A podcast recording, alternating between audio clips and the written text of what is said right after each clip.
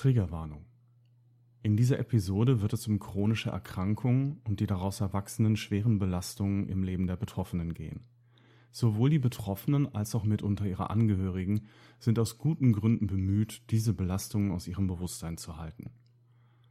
Unser folgendes Gespräch wird entgegen diesen Bemühungen all diese Facetten ihres Leidens versuchen zu beleuchten und so ins Bewusstsein zurückholen. Wir empfehlen daher dringend, sich bereits vor dem Hören der drei Episoden zu diesem Thema planend vorzubereiten, ob und wie viel am Stück ihr sie euch anhören möchtet. Prüft bitte bewusst, wie viel Kraft und Distanz ihr im Moment aufzubringen fähig seid und stellt euch gegebenenfalls einen Wecker, um euch zu Pausen zu zwingen. Es ist ein Podcast. Er läuft nicht weg und somit könnt ihr ihn euch auch in 15 Minuten Abschnitten anhören, wenn das erforderlich ist. Sollte es dennoch zu Überforderungen kommen, werdet ihr Hilfe zur Entlastung und Distanzierung benötigen. Denkt daher bitte auch vorher darüber nach, mit wem ihr unter Umständen über eure Gefühle und Gedanken reden könnt und wie diese Menschen wann zu erreichen sind. Wie bei anderen Folgen auch, weise ich außerdem auf die www.telefonseelsorge.de hin, wo ihr anonyme Beratung via Mail, Chat und Telefon erhalten könnt. Wenn ihr nicht ohnehin schon kompetente psychotherapeutische Betreuung habt, seid an die Möglichkeit sogenannter psychotherapeutischer Sprechstunden bei niedergelassenen Psychotherapeutinnen erinnert, die im Krisenfall auch sogenannte Akuttherapien zur Krisenbewältigung anbieten können.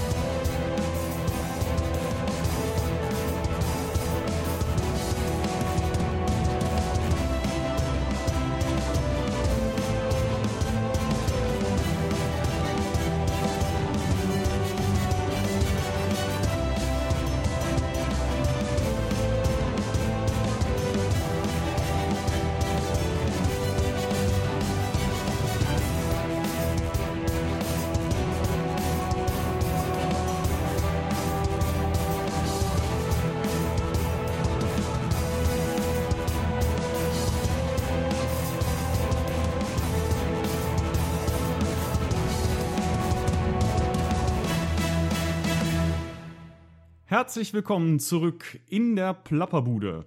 Heute mit dem dritten Teil unserer Trilogie zu chronischen Erkrankungen. Was tun bei und mit chronischen Erkrankungen? Wieder bei mir ist die Lotte. Hallo Lotte. Hallo, hallo. Und wir, nachdem wir ähm, im ersten Teil chronische Erkrankungen beschrieben und versucht haben zu definieren, ähm, im zweiten Teil uns ein bisschen der verbundenen Lebensrealität mit chronischen Erkrankungen gewidmet haben, wollen wir uns halt heute in dem dritten und abschließenden Teil mit dem Umgang mit chronischen Erkrankungen beschäftigen. Das heißt, wir ähm, wollen unseren Fokus auf die Bewältigung legen und dabei sowohl auf die eigenen spontanen oder eintrainierten Lösungsversuche der Betroffenen als auch auf die externe Expertise, die man sich vielleicht reinholen kann, beziehungsweise halt schlicht Hilfe von außen. Genau. Genau. Und wenn wir da sind. Das ist, das ist der Plan. Das ist der Plan. Und dafür habe ich ja die Expertin bei mir im, Studio sozusagen, die mir erzählen naja. kann, naja, wie bewältigt eins das denn, wenn man eine chronische Erkrankung hat? Ja, ähm, ich würde sagen, sehr gute Frage. Ähm, das ist wohl, ähm, ich glaube, da gibt es genauso viele Meisterungsstrategien, wie es chronisch Kranke gibt, äh, weil äh, jede Person das vielleicht ähm, irgendwie anders bewältigt. Ähm, aber wir können ja versuchen, ein paar so Gemeinsamkeiten zu finden. Ja. ähm, und es ist ja auch so, wir, wir haben ja, Entschuldigung, wenn ich unterbreche, aber wir haben ja, ja auch ähm, in, den, in den ersten beiden Teilen auch gesehen, wie vielfältig tatsächlich die Problemstellungen ja auch sind. Insofern ja. müssen wir vielleicht auch da einfach sagen, dann ist es auch keine Überraschung, dass es sehr vielfältige Bewältigungsmethoden gibt. Ja. Ja. Also ich glaube, dass ähm, wenn wir kurz dann zusammenfassen, was da, worüber wir da letztes Mal gesprochen haben, dann ist natürlich, das, das ist ja eine, eine große Überforderung und, und äh, kann auch Lebens, äh, wie, wie heißt es auf, auf Deutsch? Ähm, äh, Lebenseinschränkend? Lebenseinschränkend, aber auf life-changing ah, äh, okay, sein. Ja, Lebensverändernd. Ich glaube, genau, ich glaube, wenn wir über Meisterungsstrategien sprechen wollen, dann müssen wir auch etwas differenzieren, dass es da unterschiedliche Schweregrade von chronischen Erkrankungen gibt. Ne, es gibt, ähm, es, es, es gibt, äh, wenn man zum Beispiel eine, eine Krebsdiagnose kriegt von einem sehr aggressiven äh, Krebs, dann ist das was anderes, als wenn man eine, äh, ein, eine latente, äh, nicht sehr lebensbeeinträchtigende chronische Erkrankung bekommt, hm. die vielleicht nicht so viel Behandlung bedarf, ne, die aber wie so, eine, wie so ein Rauschen im Hintergrund einfach, einfach da ist. Hm, oder ja, wie die Kugel am Bein sozusagen, ne? die man immer mit genau. sich rumschleppt, so, ja. Genau. genau. Ja, und so, so, da sind, da sind unterschiedliche Sachen zu bewältigen. Aber wenn wir an, an das letzte Mal denken, ich glaube, was, was so die, die, das, das, das Schwierigste ist zu bewältigen, ist dieses, ähm, wie, wie gehe ich damit im Alltag um? Hm. Vor allen Dingen, wenn das eine, eine Erkrankung ist, die, die, die ihre Aufmerksamkeit auch, also die nach Aufmerksamkeit schreit, ja, wo es viele Arztbesuche, Ärztinnenbesuche, Physiotherapien, wo es Einschränkungen gibt im, im Alltag wegen Fatigue oder Schmerzen oder eingeschränkte Bewegungsmöglichkeiten und so weiter. Und dann ist die Frage, wie, wie, wie gehe ich jetzt damit um? Genau. Hm?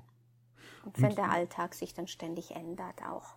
Ja, und da, da wäre ja jetzt so die Frage, ähm, also die, die Aufgaben, die sie stellen, sind zwar vielfältig, aber offensichtlich, wie du gesagt hast, geht es ja oftmals darum, ähm, dass wir immer so ein Ungleichgewicht haben eigentlich zwischen ähm, dem, was wir gerne tun wollen oder das, was mhm. Betroffene gerne tun wollen und dem, was noch an Ressourcen und Energien so zur Verfügung steht. Das mhm. heißt, äh, wie du eben sagtest, so es kommt ganz oft zur Überforderung, wenn das ein Missverhältnis ist, also weniger Energie da ist, als äh, ich eigentlich bräuchte. Was gibt es denn da für die Einzelne zu tun? Also kannst du da Beispiele nennen, was Meisterungsstrategien aus den Leuten selbst heraus häufig sind? Also ähm, ich kann von einer eigenen Meisterungsstrategie ähm, erzählen und das war, äh, ich habe so getan, als ob ich keine Krankheit hätte. Ja. Also ich habe mich einfach distanziert. Ja, also an, an, an guten Tagen war ich nicht krank, da habe ich gearbeitet. Äh, ich habe auch ganz viele andere Sachen gemacht und habe mm, sehr, sehr kompetent die, ähm, die, die Signale des Körpers äh, und der Krankheit äh, ignoriert. Sodass ja. Menschen, die dich erlebt haben in diesem Zustand, im Prinzip, wenn sie nicht explizit was davon wussten, dass du erkrankt bist, es wahrscheinlich gar nicht gemerkt hätten, oder? Genau. Ich habe es auch ja nicht gemerkt, ne? weil ich ja, einfach ja. Die, die, die Symptome und die Signale einfach weggedrückt habe, ne? also zur Seite geschoben habe. Ich habe mich von der Krankheit distanziert, ich habe von der Krankheit gesprochen. Ne? Hm. Ich habe eine Krankheit, nicht ich bin chronisch krank, ne? wenn ich überhaupt darüber gesprochen habe. Ähm, da war es aber immer noch so, dass ich das kaschieren konnte. Ne? Natürlich die Tage, wo ich dann auf einmal irgendwelche Einschränkungen hatte und dass ich dann Hilfsmittel brauchte. Das war dann, ja, ja, heute ist mal so ein Tag. Und dann morgen ist bestimmt ein anderer Tag. Das ist dann, das ist dann, kann heißt, ganz gut ja. Das, das heißt, also nur damit ich es richtig verstehe, ähm, das, was du jetzt gerade zuletzt gesagt hast, da geht es ums Bagatellisieren, also sozusagen ja. so zu tun, also ach, naja, ist ja eigentlich nichts, aber morgen geht es wieder anders und äh, beachte mhm. meinen Stock gar nicht oder was auch immer ich als Hilfsmittel da benutze oder wie? Genau. ja, ja, bagatellisieren, ne, drüber, ne, also selber sich äh, Scherz machen drüber. Mhm, ne, also Humor ähm, als Bewältigung, ja. Genau. Ja, ähm, es, es, es war selten so, dass ich ähm, dass, dass, dass ich irgendwie gesagt habe, nee, heute, heute geht nicht, ich bin zu müde oder es, äh, ich, ich habe zu viele Schmerzen. Das hm. war nur die Harten kommen in den Garten und äh, solange ich arbeiten kann, solange ich äh, sozusagen das tun kann, worauf ich Lust habe, ähm, solange äh, bin ich nicht krank. Okay. Hm? Bis dann äh, der Tag kam, wo ähm, oder nicht nur der Tag, sondern immer wieder kehrend die Tage kamen, wo es dann einfach überhaupt nicht mehr ging. Ja. Und das wo dann ja, der ja. Das, das, ist ja was, also korrigiere mich, aber ähm, das ist ja was, was Menschen mit chronischen Erkrankungen, ich kenne das ja, wie gesagt, immer eher besser von den Menschen, äh, bei denen es sich um psychische chronische Erkrankungen handelt. Aber was ich häufig so höre, dass die sich anhören müssen, irgendwie, ja, dann mach doch einfach weiter. Also, ne, also das ist ja genau dieser Ratschlag irgendwie, ja, mach halt einfach trotzdem weiter. Mhm. Das ist ja im Endeffekt dann das, was du gemacht hast, oder? Ja, ne, aber wenn man dann, ähm, wenn dann, wenn es dann nicht mehr geht, ja, dann ja. ist der Kontrast dann so groß. Ne, so, ja. ja. ich wusste ja nicht, dass es so schlimm ist oder oh je, ne, also dann, dann kommt dieses Geschocktsein, das worüber wir auch im zweiten Teil gesprochen haben, dann dieses, ja, also bist du, bist du wirklich so krank? Ne? Das hm. wusste ich ja nicht. Hm. Ja, oder, oder dann aber auch, ja, musst du, musst du das immer übertreiben? Ja? Kannst also, du nicht dann auch mal. vorwurfsvoll wird, ja. Ja, ja. Mhm.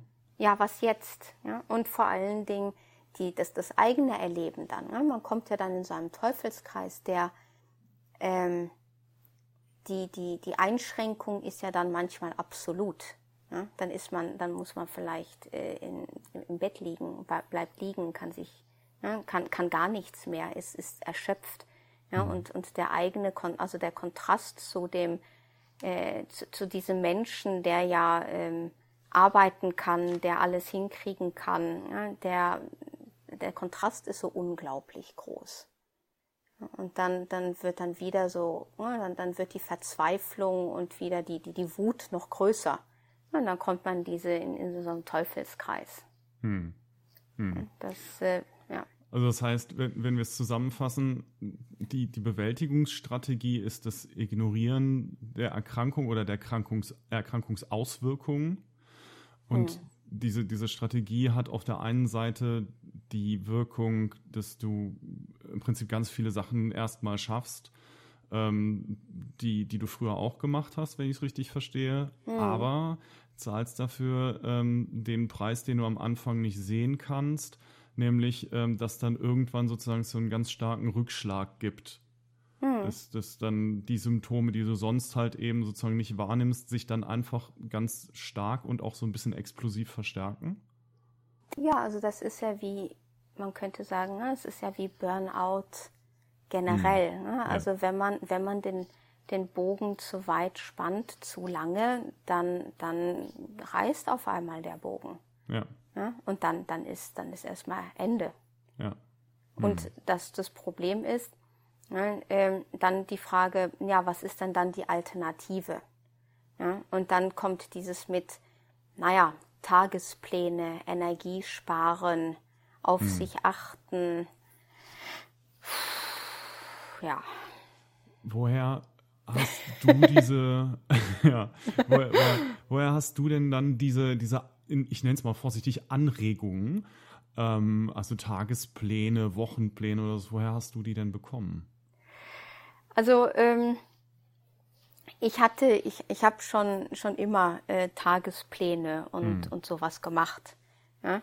Nur, ähm, das kennen vielleicht auch äh, einige, vielleicht kennst du das auch äh, man, man, man überschätzt oft die eigene Energie mhm. oder man unterschätzt, wie lange Dinge dauern. Ne? Also wie, wie, lange einfach Sachen brauchen. Und ähm, ich, äh, ich habe dann immer wieder versucht, Tagespläne zu machen, äh, aber wenn du dir nicht im Klaren bist, wie viel Energie du eigentlich hast, weil du es nie wirklich ausprobiert hast, ja, ist es schwierig, dann adäquate Tagespläne zu machen. Mhm. Auch wie lange dauert eigentlich äh, sozusagen Aktivität XY gegeben den neuen Prämissen. Ja? Mhm. Und, ja, und äh, vor allen Dingen, ich muss ja erstmal die neuen Prämissen akzeptieren. Genau. Ja? Und da sind wir ja wieder. Ne? Das ist das, Problem. Ja. Denn, weil du hast ja gerade auch erzählt, ne, ich habe immer so Pläne gemacht. Ne? Ja. Man könnte sich dann die Frage stellen, selbst als ich die vor meiner bewussten Erkrankung sozusagen gemacht habe, ne, könnte es ja auch sein, dass ich da bereits eigentlich schon oftmals in der Überforderung gewesen bin, aber da habe ich es halt mhm. noch nicht gemerkt. Genau. Und ähm, dann sozusagen, wenn, wenn dann noch, be bevor ich das überhaupt jemals festgestellt habe und bevor ich überhaupt gelernt habe, realistische Einschätzungen zu machen, dann noch diese Beschränkung dazu kommt, die ich, wie du es ja auch gerade beschrieben hattest, in dieser impulsiven Strategie des Verdrängens, ne, wenn, wenn ich mhm. da ja auch relativ lange sogar es schaffe, bestimmte Standards aufrechtzuerhalten, mhm. wie lange dauert es dann sozusagen, dass ich mich so korrigiere, dass ich auch in diesen Tages- und Wochenplänen ja spontan sozusagen das richtige Maß finde, ne? Mhm. Ja. Und, ähm, und dazu kommt, glaube ich, manchmal sowas wie so ein Sense of Urgency. Ja? Also wenn du dann einen guten Tag hast, dann, äh, dann, dann gibt es auch dieses, ich, ich muss jetzt alles erledigen, was auf dieser Liste steht, was ich mhm. die letzten drei Tage mhm. nicht hingekriegt habe, weil wer mhm. weiß, wann ich dann nicht mehr kann. Ja? Das, das, das, das Problem oder der Denkfehler hierbei ist ja, dass ich mich ja dann an diesem Tag total überfordere genau. und dass die Wahrscheinlichkeit, dass ich morgen nicht so kann, relativ groß ist. Ne? Also wenn wir wieder an diese Löffel denken, ich brauche dann nicht nur die Löffel für heute, sondern auch wahrscheinlich für morgen und übermorgen auf, ohne es, ohne mir im Klaren zu sein, dass würde ich mehr darauf achten, äh, wie viel ich tue, die Wahrscheinlichkeit größer wäre, dass ich sowohl morgen als auch übermorgen auch noch Löffel habe, um auch noch was zu tun. Ja. ja? Wir nennen das in der, in der Fachsprache ja letztendlich ähm, Überkompensation. Ne? Also das ist genau. so dieses, ich habe ich hab ein, ein Defizit, das ich bei mir wahrnehme und anstatt es, ich sag mal sozusagen nur zu kompensieren, also nur auszugleichen, ähm, entsteht dann nochmal so ein sekundärer Druck durch dieses, oh Gott, die Zeit ist auch noch eng und was ist, wie du gerade gesagt hast, ne, was ist, wenn ich dann die Tage später wieder nicht kann, dann versuche ich unrealistisch viel, also selbst unter guten Bedingungen unter, unrealistisch viel, vielleicht direkt nach so einer Krise oder so einer, so einer mhm. schwachen Phase sozusagen zu machen. Mhm. Genau. Ja. Na, also es ist ja genauso, ja, also wenn man Ja, also Norwegen hat halt, ist, ist, ist halt ein bisschen bäuerlich veranlagt. Ja? Also wenn man im Frühjahr die Tiere aufs Feld, äh, auf, auf die Weide lässt. Ja? Das ist ja diese, ja, also die, die hüpfen dann rum und laufen rum mhm. und ja, nach, nach diesem Winter mit, mit Stall und Stillstand. Ja, und das, das ist so ein bisschen das. Ja? Also, oh, ich kann wieder. Ja? Und dann legt man aber dermaßen von los dass, dass man nachher ganz erschöpft ist wieder. Und dann ist die Enttäuschung dann auch wieder groß. So, auch bei den Tieren, die auf der Wiese rumhüpfen? Nee, weil, okay, weiß ich okay. nicht. Ich habe sie nicht Alles gefragt. Ja, sie ja, haben ja. mir noch nie was dazu gesagt. Ich habe hab gerade gedacht, der, der, der, Unterschied vielleicht tatsächlich bei dem Bild ist, dass, ähm, dass das ein Zustand der Euphorie ist. Den kann es sicherlich aber auch geben bei Menschen mit chronischen Erkrankungen, wenn es mal wieder gut läuft. Ne? Genau. Weil das, das was, was du jetzt als Beispiel gebracht hattest, war dieser Sense of Urgency, also dieses Gefühl von Dringlichkeit. Ich muss das jetzt ganz schnell machen. Es gibt auf der anderen Seite ja sicherlich auch bei Betroffenen ähm, an einem guten Tag so dieses Gefühl, boah, endlich, heute habe ich mal wieder Kraft. Heute ja. kann ich mal all die geilen Sachen machen, die ich gerne machen würde. Und dann mache genau. ich davon halt eben nicht zwei oder drei, sondern denke, ja, wer weiß, wann das wieder geht. Ich mache fünf. Ja, und dann äh, ist man nach zweieinhalb erschöpft. Ja, exakt. Äh, und dann sitzt man da und ist todtraurig. Genau, äh, das ist dieses frustriert. Misserfolgserleben dann paradoxerweise ja. auch noch dabei. Ja. Ne? Ja, mhm. ja. Mhm. ja. Und ähm, was, was, was, was ich denke, die, die große Herausforderung ist, sowohl bei diesen Meisterungsstrategien als auch Tagesplänen äh, und, und Energiesparen, ist ja, du musst ja dann irgendwann quasi akzeptieren, ähm, also den, den, den Jetzt-Zustand akzeptieren lernen.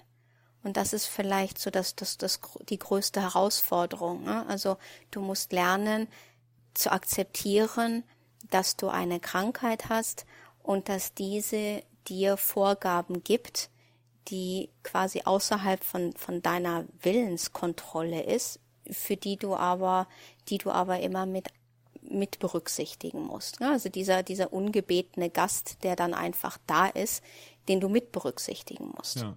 Und das ist, denke ich, das, das absolut Schwierigste dabei. Ja, hm? und es, es geht so, so im Hintergrund ja auch ein Stück weit darum, ähm, sozusagen überflüssige oder überflüssig extreme Emotionszustände zu vermeiden. Mm. Ne, weil das, mm. dieses starke Pendeln, ne, wie du es eben beschrieben hast, mm. zwischen solchen Extremzuständen wie heute kann ich gar nichts, heute muss ich alles machen, bewirkt letztendlich auch mit, mit solchen Sachen wie, okay, ich überfordere mich, nach zweieinhalb Sachen von fünf, die ich mir vorgenommen habe, scheitere ich. Das, das ruft ja nochmal sehr extreme Gefühlszustände wie eben Enttäuschung, Traurigkeit hervor. Und diese extremen Gefühlzustände kosten nochmal super viel Energie. Also ja. das ist sozusagen so ein bisschen wie wenn du mit, mit dem Auto fährst irgendwie und fährst halt nicht normal, sondern gibst halt Bleifuß. Dadurch mhm. ver verbrauchst du halt sehr viel mehr Sprit, als wenn du halt weiß ich nicht, wie das bei modernen Autos heute so ist, aber also bei Benzinern, ja, äh, fährst dann irgendwie mit mhm. 120 äh, durchgehende Geschwindigkeit, verbrauchst halt weniger, als wenn du die ganze Zeit mit 200 über die Autobahn kachelst, so, ne? Mhm. Und ich glaube, so ist es auch in etwa, es geht tatsächlich häufig darum, eigentlich so eine, auch mit dieser Akzeptanz, ne, so eine mhm. Ausgeglichenheit, eine emotionale Ausgeglichenheit herbeizuführen, ähm, die verhindert, dass, dass du überflüssig viel Energie mit, mit der Strategie sozusagen ausgibst. Hm. Ja, und dann ist ja auch immer so die Frage, äh, kann Mensch lernen, äh, quasi, ich nenne das jetzt mal so, sein Schicksal zu akzeptieren? Mhm. Ja? Mhm. Das ist, ja, was, was denkst du darüber? Ja, es ist, ist, ja natürlich eine große Frage, ne? immer mit so einem Wort wie Schicksal, ne? Aber ja, das ist, das ist ja sicherlich was, ähm, wenn ich das jetzt mal von, von meinem beruflichen Standpunkt betrachte, was, was wir auch versuchen mit Betroffenen dann auch therapeutisch zu erarbeiten. Ne? Es gibt ganze Ansätze, ähm, die sich mit Akzeptanz beschäftigen. Also gibt es die Acceptance and Commitment Therapy, Akzeptanz und, oh Gott, wie übersetzt man jetzt Commitment? Äh, ihr schlagt es nach. Ähm, ähm, aber, aber da geht es ganz viel eigentlich darum, ähm, diese, diese Sekundärverluste in Grenzen zu halten und eine realistische Sicht auf das Mögliche zu bekommen. Ja, mhm. und mit dem besonders achtsam, da ist das äh, Stichwort wieder, umzugehen, um eben so viel wie möglich aus, ähm, aus dem herauszuholen, was da ist. Und ich glaube, der Gedanke dahinter ist so ein bisschen, ähm, dass Menschen, die keine chronische Erkrankung haben oder zumindest die, die wir sozusagen so sehen würden als Nicht-Betroffene, ähm, dass die tatsächlich oftmals auch in ihrer Effizienz, wenn man so einen Begriff benutzen will, in ihrer Wirks also in ihrer, ja, in der Art, wie sie mit ihren Energien und Ressourcen umgehen, häufig sehr viel weniger effizient sind, als die das denken und dass wir, wenn wir Menschen, die betroffen sind von chronischen Erkrankungen, helfen, das besser zu tun, dass sie im Vergleich sozusagen möglichst wenig Verluste haben.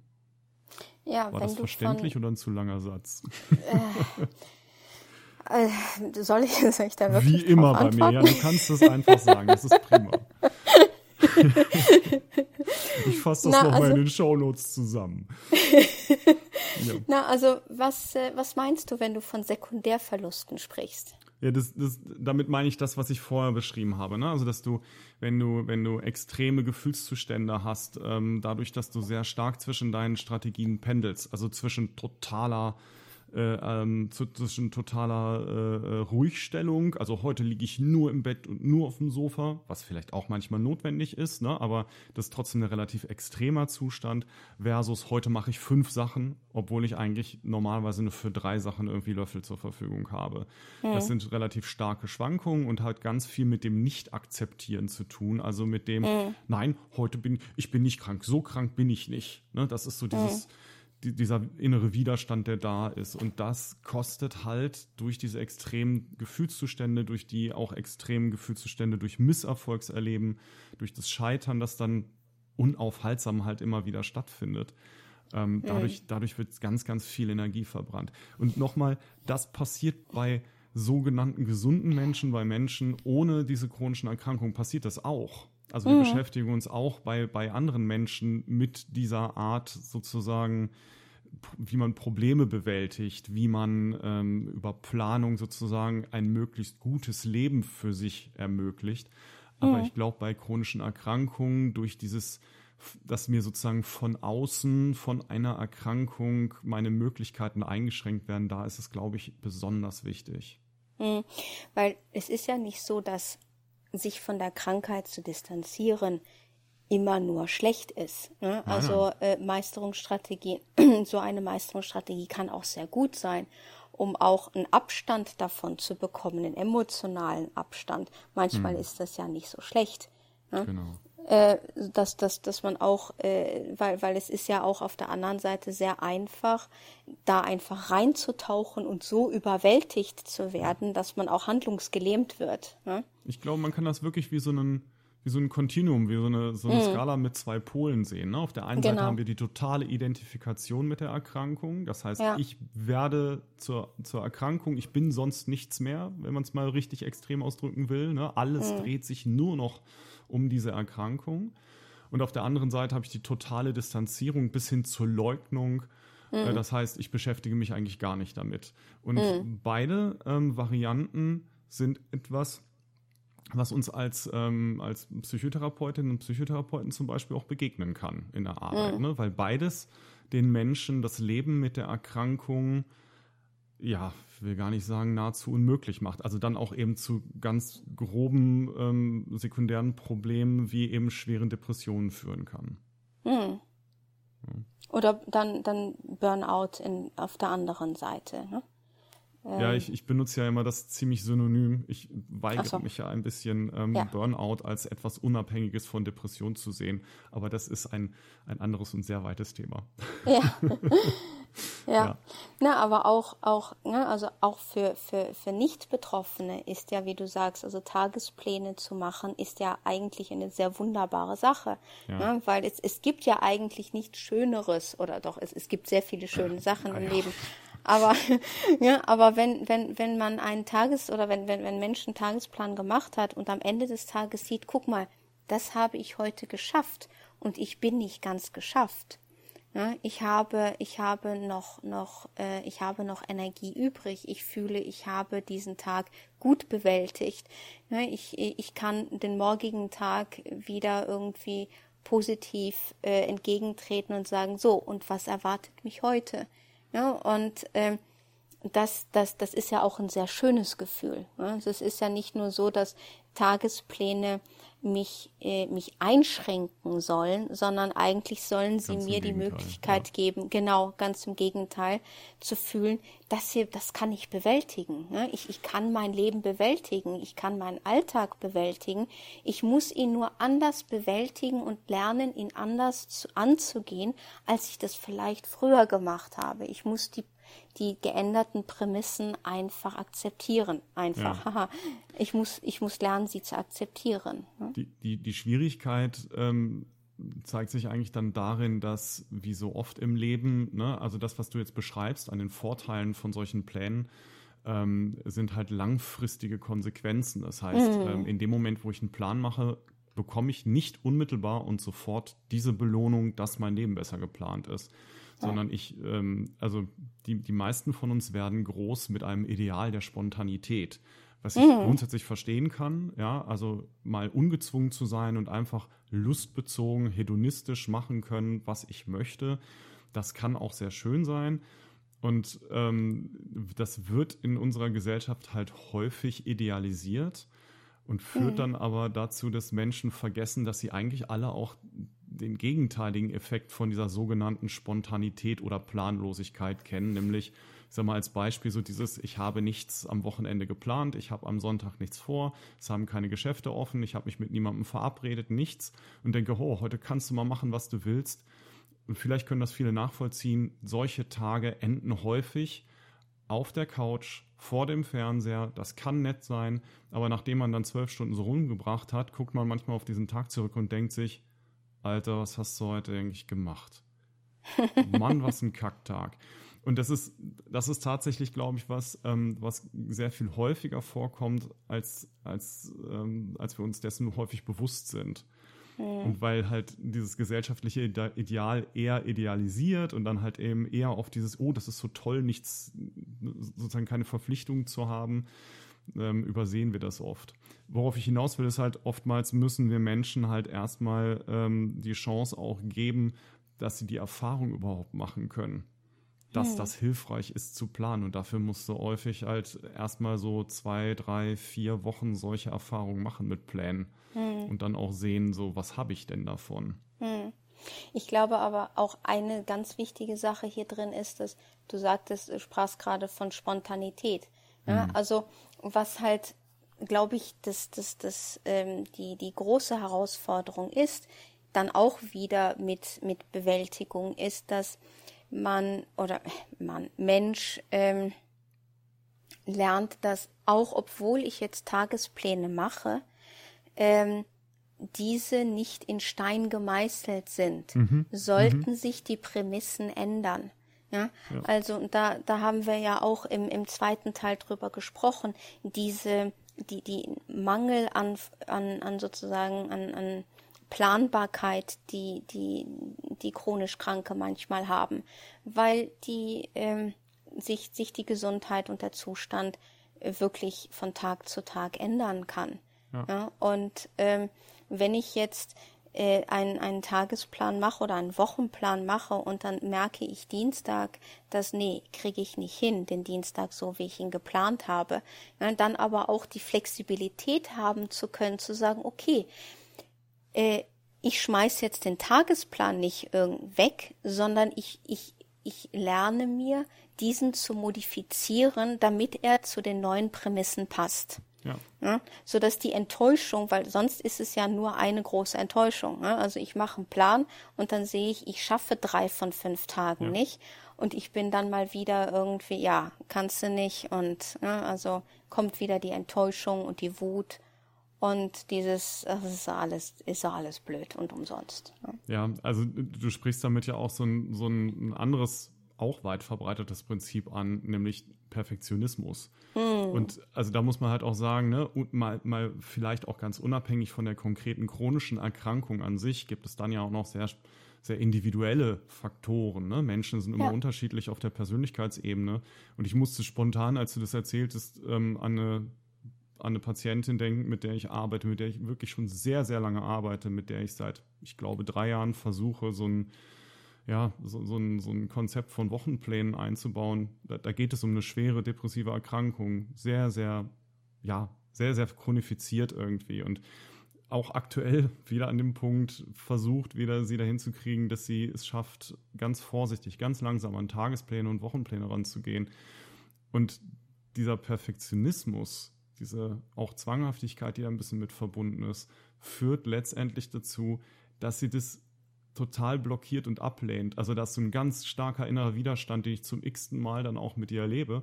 Und für den kann sie nichts. Also das ist ja erstmal wirklich auch was, was sie erlebt hat und was ein ganz, ganz hohes Maß an Bedrohlichkeit für sie hat, wenn sie sich auch nur hinsetzt, diesen Plan machen soll. Das ist mhm. ja schon eine Aufgabe. Mhm. Und wenn sie das Gefühl hat, ich kann das nicht perfekt, dann schafft sie es nicht, etwas aufzuschreiben.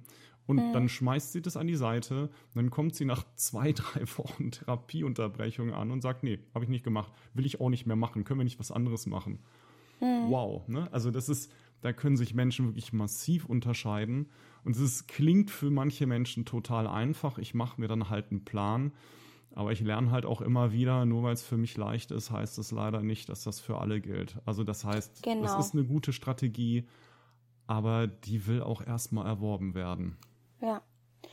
Ähm, ich glaube, mir fällt gerade noch eine andere, ähm, äh, was, was anderes ein, was ähm, jetzt nichts mit Tagesplänen oder mhm. vielleicht auch mit Tagesplänen zu tun hat, aber auch dieses, äh, wie gehe ich damit um? äh, Frage ist ähm, die, die Attribution von Kontrolle und Verantwortung. Mhm. Da sind mhm. wir auch vielleicht also auch grenzend an sozusagen, wie mache ich am besten Tagespläne oder wie kann ich meine Energie am besten äh, einsetzen. Dieses ähm, was mir unglaublich geholfen hat, war ähm, das, das, das Gefühl von irgendwie Kontrolle zu haben in der ganzen Hilflosigkeit, ja, also in der ganzen Unplanbarkeit, in der ganzen Überforderung mit, jetzt habe ich eine Krankheit und ich weiß nicht, was ich damit mache oder wie sich die entwickelt und so, zu versuchen, irgendwie Kontrolle wiederzufinden. Und ähm, einerseits durch zum Beispiel sowas wie Tagespläne machen, ne, dass man eine Struktur wieder in etwas Unstrukturiertem scha äh, schafft zu, zu, zu erschaffen. Ne. Mhm. Andererseits aber auch ähm, den ähm, äh, mich, mich schlau zu machen über die Krankheit, zu wissen. Ne. Ähm, ja, ja. Was, was ist das hier eigentlich? Was bedeutet das? äh, Fragen bei Ärzten, Fragen bei, Psychothera äh, bei, bei ja, Psychotherapeuten, Physiotherapeuten. Ja, also mich, mich informieren, was, was bedeutet das? Ja, was, ähm, äh, was, was, was kann ich machen? Kann ich was machen? Und und sagen auch dieses, wo liegt die Verantwortung für was? Bei wem liegt die Verantwortung für, für, für welche Aspekte meiner Krankheit? Ja? auch so das, das Gefühl zu haben, dass ähm, ich mache jetzt nichts falsch. Ja, ich, hm. ähm, ich, ja, dieses, man muss auf aber sich das, achten. Oder, ja. Aber ist, ist das was, wo du auch sagen würdest, das ist so spontan aus dir herausgekommen, dass du gesagt hast, so, ich, bei mir kommt dann so ein Impuls, ich muss jetzt Kontrolle kriegen. Ich muss jetzt irgendwie rausfinden, ob, ob das alles richtig ist und wie das funktioniert, damit ich Kontrolle bekomme über diese ja, über diese überfordernde Situation der chronischen Erkrankung? Ähm, na, ich glaube, das ist auch so eine Persönlichkeitssache. Ne? Also mm. Leute sind unterschiedlich. Mm. Für mich hat es immer wieder funktioniert. Ähm, ich, ich, ich war immer neugierig. Ja? Also ja. ich äh, und und ich habe nie äh, einfach nur äh, ja ja gesagt, wenn mir ja. Ärzte irgendwas erzählt haben. Ne? Ich habe mich auch äh. gerade, als du, Entschuldigung, wenn ich unterbreche, aber als, als du das gerade angefangen hast, so anzuführen, dachte ich, auch da haben wir wieder zwei Extreme. Ne? Wir haben mhm. auf der einen Seite ähm, Menschen, die vielleicht wirklich sehr kontrollierend dann auch werden, die versuchen alles ranzuschaffen, die ähm, vielleicht auch sehr viel stärker, ähm, ja, ich sag mal, versuchen auch die Kontrolle über ihre Behandlung zu bekommen äh, in, indem sie viele Ärztinnen und Ärzte aufsuchen, indem sie ähm, ein, ein solches Maß auch an Expertise entwickeln, dass es oftmals auch über die Expertise von Behandlerinnen und Behandlern hinausgeht. Und auf der anderen Seite kann ich mir aber eben auch Menschen vorstellen, die äh, versuchen, Verantwortung auch komplett zu externalisieren. Also mhm. gar keine Verantwortung eigentlich mehr selbst da übernehmen, sondern sagen, so, jetzt bin ich hier, du Experte, Ärztin, mach heile, sag mir, was ich tun soll. Hm. Sind so zwei ja, genau. Pole auch wieder, ne? Ja. Also jetzt muss ich äh, zu meiner eigenen Verteidigung sagen, also ich bin nicht das, das, das eine extrem Kontrollfreak.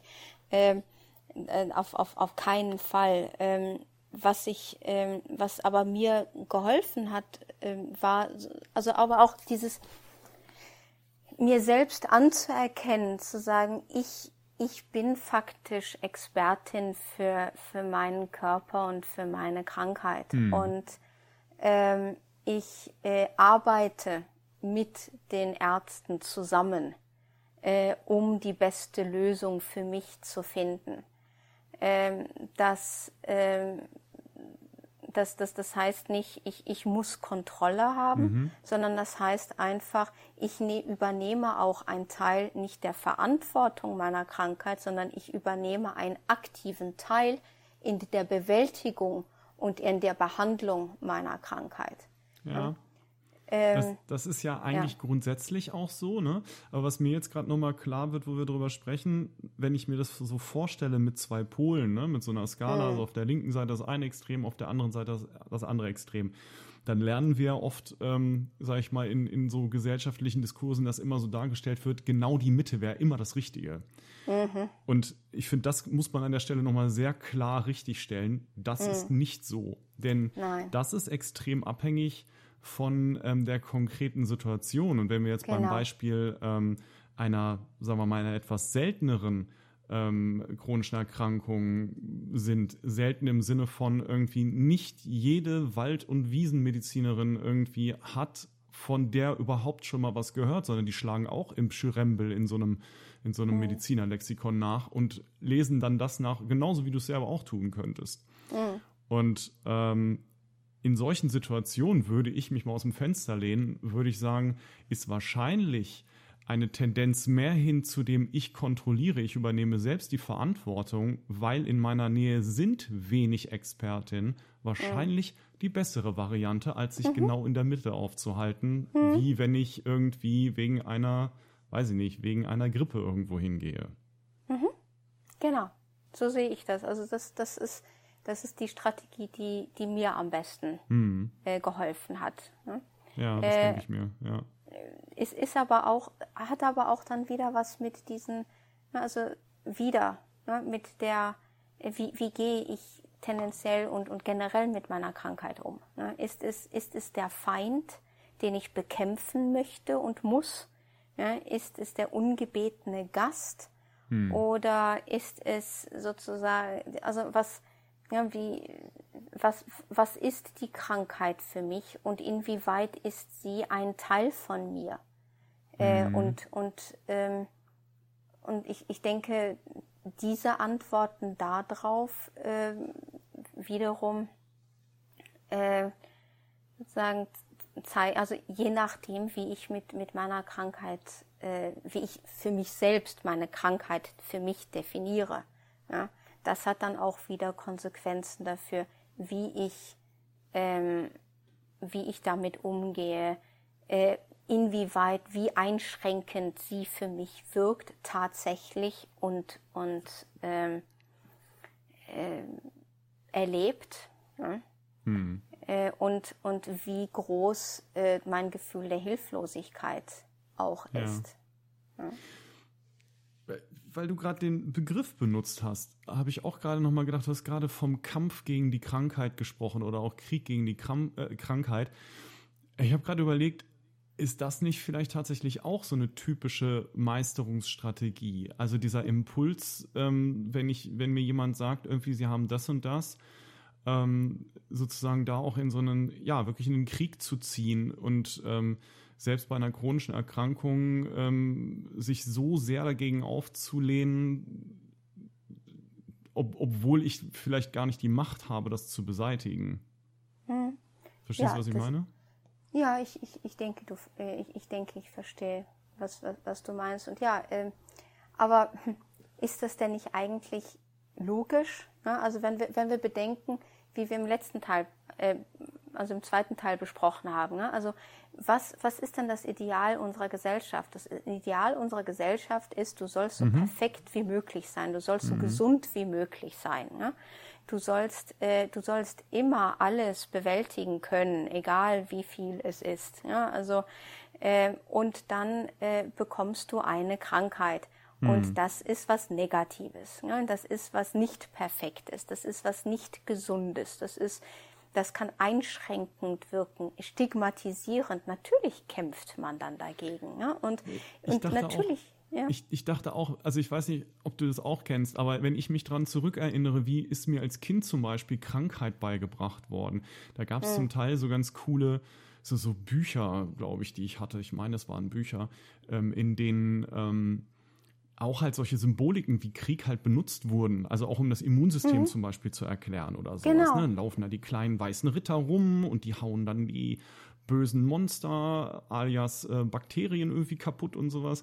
Und ja. ich habe halt gedacht, so natürlich, wenn das so tief in mir drinne sitzt, dann ist natürlich auch der erste Reflex zu sagen, wie ich habe eine Erkrankung. Also entweder ich bin jemand, der sich dem komplett ergibt und hilflos ist, oder ja. eben ähm, ich kann auch genau ins andere Extrem geraten, dass ich denke, ich muss da total gegen ankämpfen. Mhm.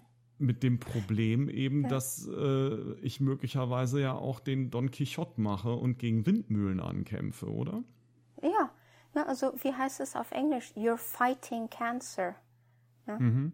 Also man, genau. man kämpft gegen Krebs. Ja, das ist ja? immer wieder dieses Narrativ, das wiederkommt. Ne? Also ich, mhm. man, man müsse dagegen kämpfen. Und diese, diese, weil du ja, wir haben ja vorhin auch von, von Akzeptanz gesprochen. Ne? Mhm. Akzeptanz ist dann halt schon auch das Gegenteil irgendwie von diesem Kämpfen.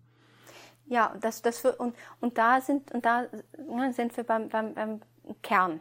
Ja, also ja. wenn, wenn ich eigentlich mir aber auf der anderen Seite von der Gesellschaft gesagt wird, du musst die Krankheit akzeptieren. Ja. Bei Akzeptanz geht alles wunderbar viel besser. Ja, man kann Energie sparen, man muss in sich drin ruhen und akzeptieren. Mhm.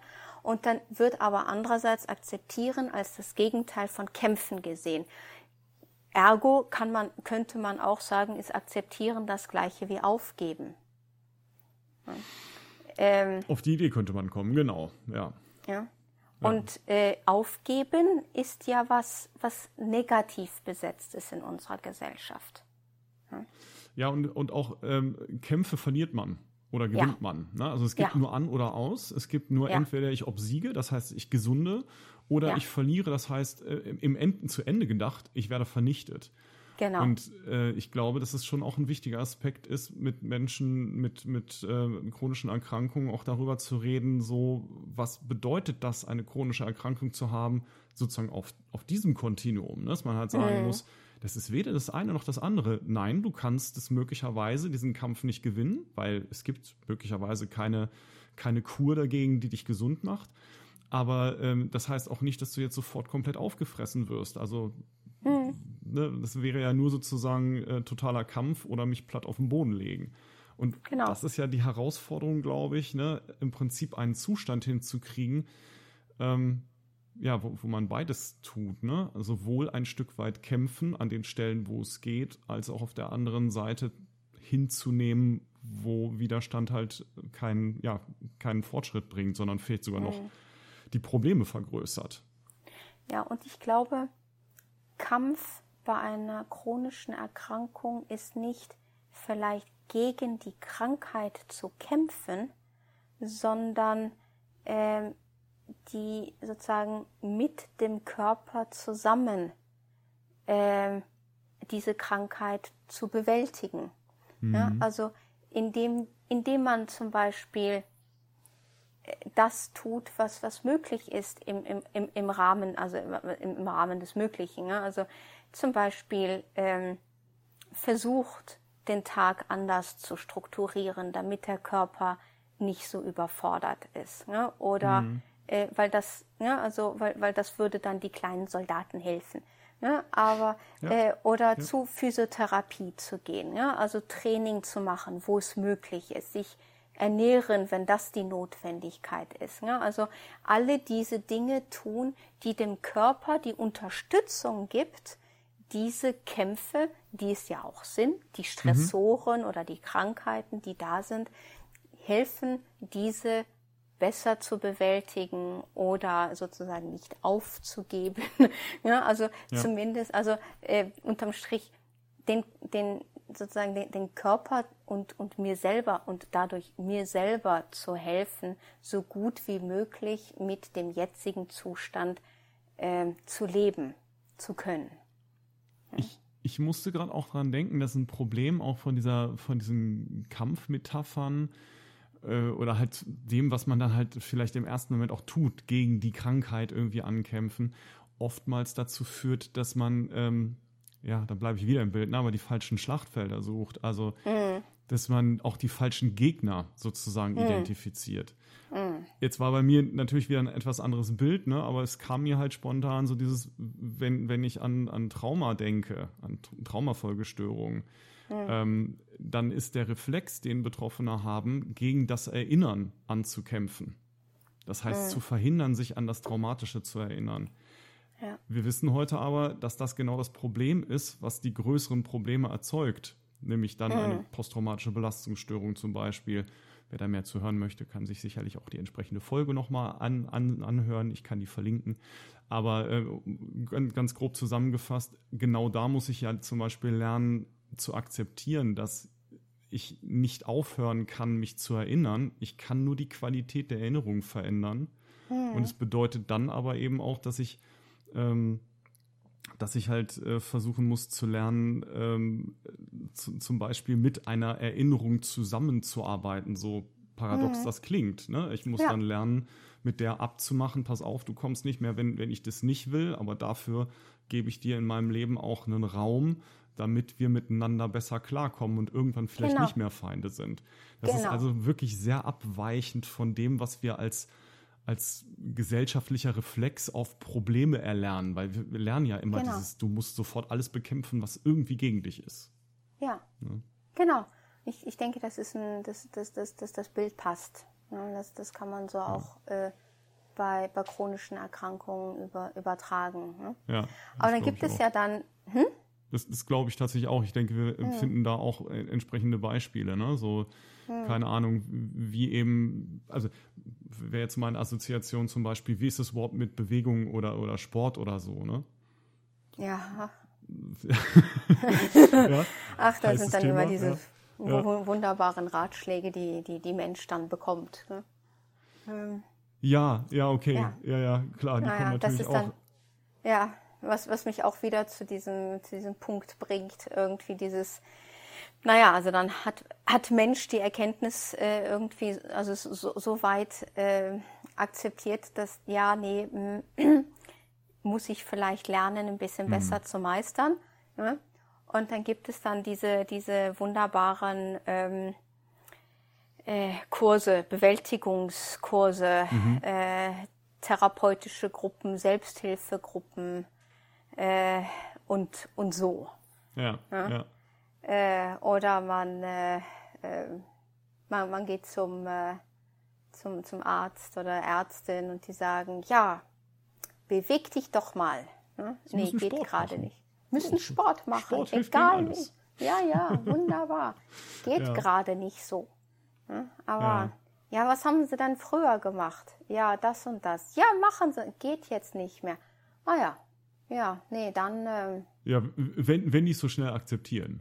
Und da muss Ja. ich mich auch an, an die eigene Nase fassen. Das Problem Ja. ist ja, wenn ich als Behandlerin ähm, gegebenenfalls gar nicht genau weiß, was die Erkrankung beim anderen alles bedeutet, Hm. dann bin ich möglicherweise auch einer von denen, die dann sagen, ja, aber ich weiß, bei, wenn das, ich verstehe, dass sie Depressionen haben, ist unter ihren äh, Bedingungen auch nachvollziehbar, aber Sport ist immer das, das wirksamste Mittel, das wir kennen. Sport ist ein unglaublich wirksames Antidepressivum, wirksamer als Medikamente.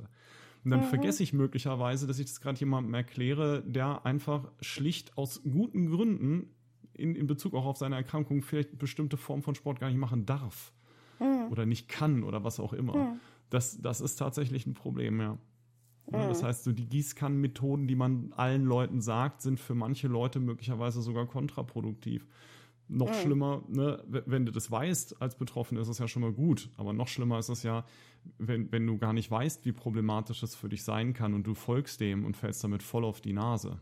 Ne, dann, Naja, und ähm, also meine ganz persönliche Erfahrung ist, dass ich, ich wurde zu so einem Meisterungs, so einer Meisterungswoche geschickt. Ja, Okay. Da sollten wir über, über die, die Krankheit lernen und ähm, wie man damit umgeht und Ernährung und Medikamente und wie man das jetzt irgendwie bewältigen kann und alles und überhaupt und hast Ja. nicht gesehen. Ne? So ein, ja, wir, wir meistern das jetzt zusammen. Ne? Und ähm, juhu. Und ähm, wenn, wenn du dann ähm, komorbide, äh, also komorbid bist, das heißt, wenn du dann mehrere mehr als eine Krankheiten hast, genau. ja, äh, weil oft eine chronische Erkrankung kommt selten allein und vor allen Dingen äh, gibt es ja dann auch oft Nebenwirkungen von, von, von Medikamenten, die dann auch wieder neue, neue Erkrankungen, also wo du dann also wieder andere Oder Krankheiten andere kriegst Nebenwirkungen hast, genau. andere ja. Nebenwirkungen wieder ne, und so weiter. Jedenfalls ähm, waren wir alle da wegen dieser einen Diagnose und Krankheit. Aber die Hintergründe, wieso wir diese Krankheit bekommen hatten, die waren ja sehr unterschiedlich. Also hier war, hier war wirklich Kreti und Pleti unterwegs. Ja, ich wollte gerade sagen, also nicht nur weswegen, also weswegen ihr die bekommen habt, sondern auch irgendwie, wie du gerade schon gesagt hast, auch die eine hat die eine zusätzliche Erkrankung, die andere Hm. die andere, kriegt wegen der einen ein Medikament und wegen der anderen das unterscheidet sich alles und im Zweifel hast du dann irgendwelche Wechselwirkungen dabei. Ja, ja, genau. Ja. ja. Ja, so, Also so wir alle Breite. hatten, ja, so, so wir alle, die da waren, hatten mehr oder weniger unterschiedliche Gründe, warum wir diese eine gemeinsame Diagnose haben. Ne? Hm. Und jetzt sollten wir dann da fünf Tage lang sitzen, stehen und äh, trainieren, äh, für das große Bewältigung dieser, dieser Diagnose. Und das funktioniert nicht. Ja? Mhm. Äh, weil ähm, das, das äh, ein, eine Lösung funktioniert nicht für alle diese Menschen. Also wir waren der Alters, die, die Altersspanne war von ähm, 40 bis äh, 93. Mhm. Fantastisch. Oh.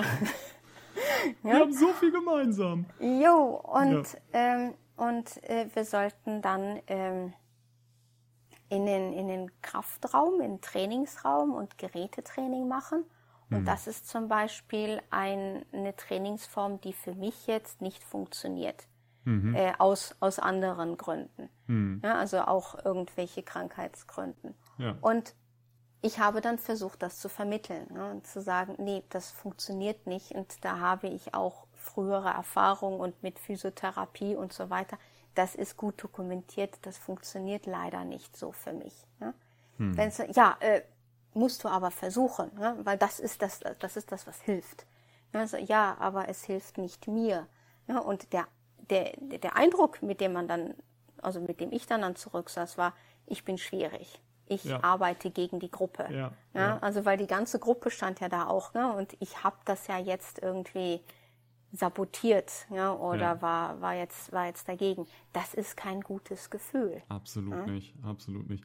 Ich, ähm, ich, wo du das erzählst, denke ich auch sofort an diese klassischen Beispiele, die ich halt aus, aus Kliniken kenne. Ne? Mit, mhm. ähm, das, das sind ja, das ist ja das ein Thema, über das wir zwei uns auch schon häufiger mal unterhalten haben. Ich glaube, so viel kann man sagen. Das ist dieses Problem mit den Gießkannenmethoden. Ne? Also das heißt, mhm. wir haben ähm, letztendlich sozusagen große Gruppenprogramme aus Effizienz- und Kostengründen auch grundsätzlich erstmal nachvollziehbar, aber ähm, wo sozusagen, egal mit welchen Problemen du ankommst, alle nehmen erstmal an den gleichen Kursen teil oder die Differenzierung jedenfalls ist sehr, sehr gering. Das kenne ich aus dem psychiatrischen Level halt auch.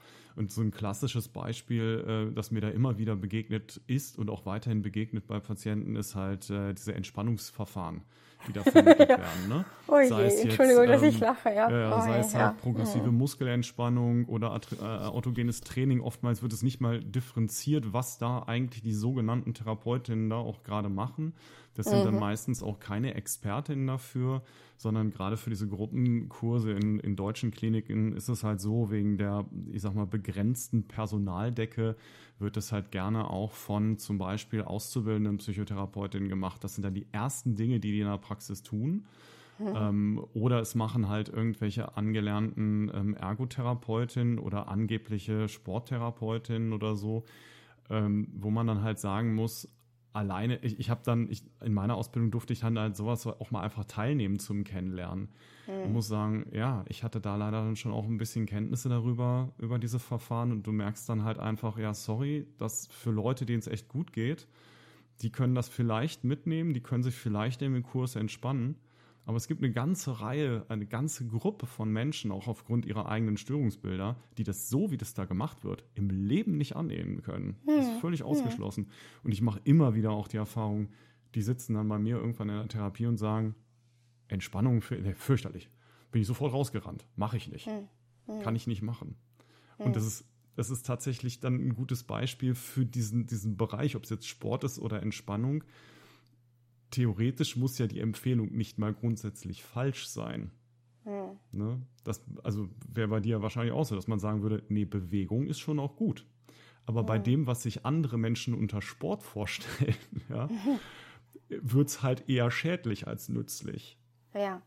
Ja, und gerade bei Entspannungsübungen, die sind, die sind halt so unglaublich wichtig äh, bei, äh, bei Menschen mit chronischer Erkrankung.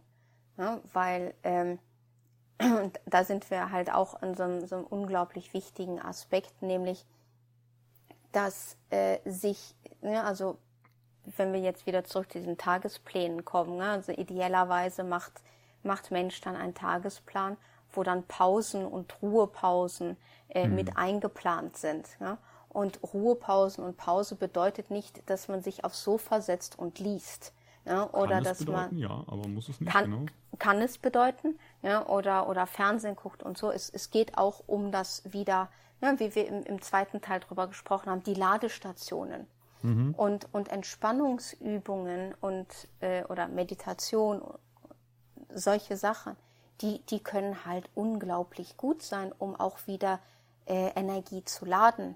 Die mhm. können sehr gut funktionieren, das ist auch dokumentiert äh, bei zum Beispiel ähm, äh, teilweise von, von, ähm, von, von Regulation von Schmerzen, mhm. äh, genau. so dass es eigentlich unglaublich wichtig wäre, dieses Werkzeug zu haben. Ja? Aber dann muss es halt wirklich richtig gelernt sein von Menschen, die das auch wirklich richtig können. Ja. ja?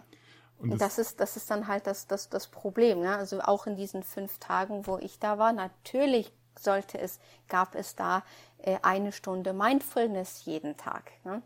Das, ja, ja, ja, ja. Das Problem war, dass ähm, äh, die, die Frau, die das dann mit uns gemacht hat, ein Mikro hatte, das sehr nah am Mund war, so dass man, dass sie geatmet hat. Ja? Äh, ne, muss ja, ich jetzt nicht weiter. Oh ja. Gott und dann ein, ein, ein Blatt Papier hatte, äh, wo sie dann abgelesen hat. Ja? Und dass das Problem war, dass auch die, die, das, die Tonregulation nicht so, nicht so gut war. So, es sollte mhm. ja sehr still sein im Zimmer. Ja? Und dann kam dann, wir atmen jetzt und alle. ja, ich bin auch. Ja, ich bin auch. Ja, ja. Weil es einfach, du brauchst da kein Mikro für. Ja, äh, weil, weil sie selber keine Ahnung darüber hatte, was das jetzt, was jetzt Mindfulness sein ja, soll. Ja, jetzt ist genau. leider, ich, ich habe die, die, die, die Katze erschreckt, die geht jetzt beleidigt. Ja, die Katze ist nicht die einzige. Das ist äh, Memo an mich. Bitte runterpegeln dann in der Aufnahme in Rücksicht auf unsere Zuhörerin. Ja, es, es, tut mir leid. Nein, Na, aber es, es, es, war grausam. Ne? Ja. Ne? Und nat, nat, du hast das ganz toll, auch ganz toll, finde ich, damit äh, sozusagen zum Ausdruck gebracht. Das funktioniert ja gut.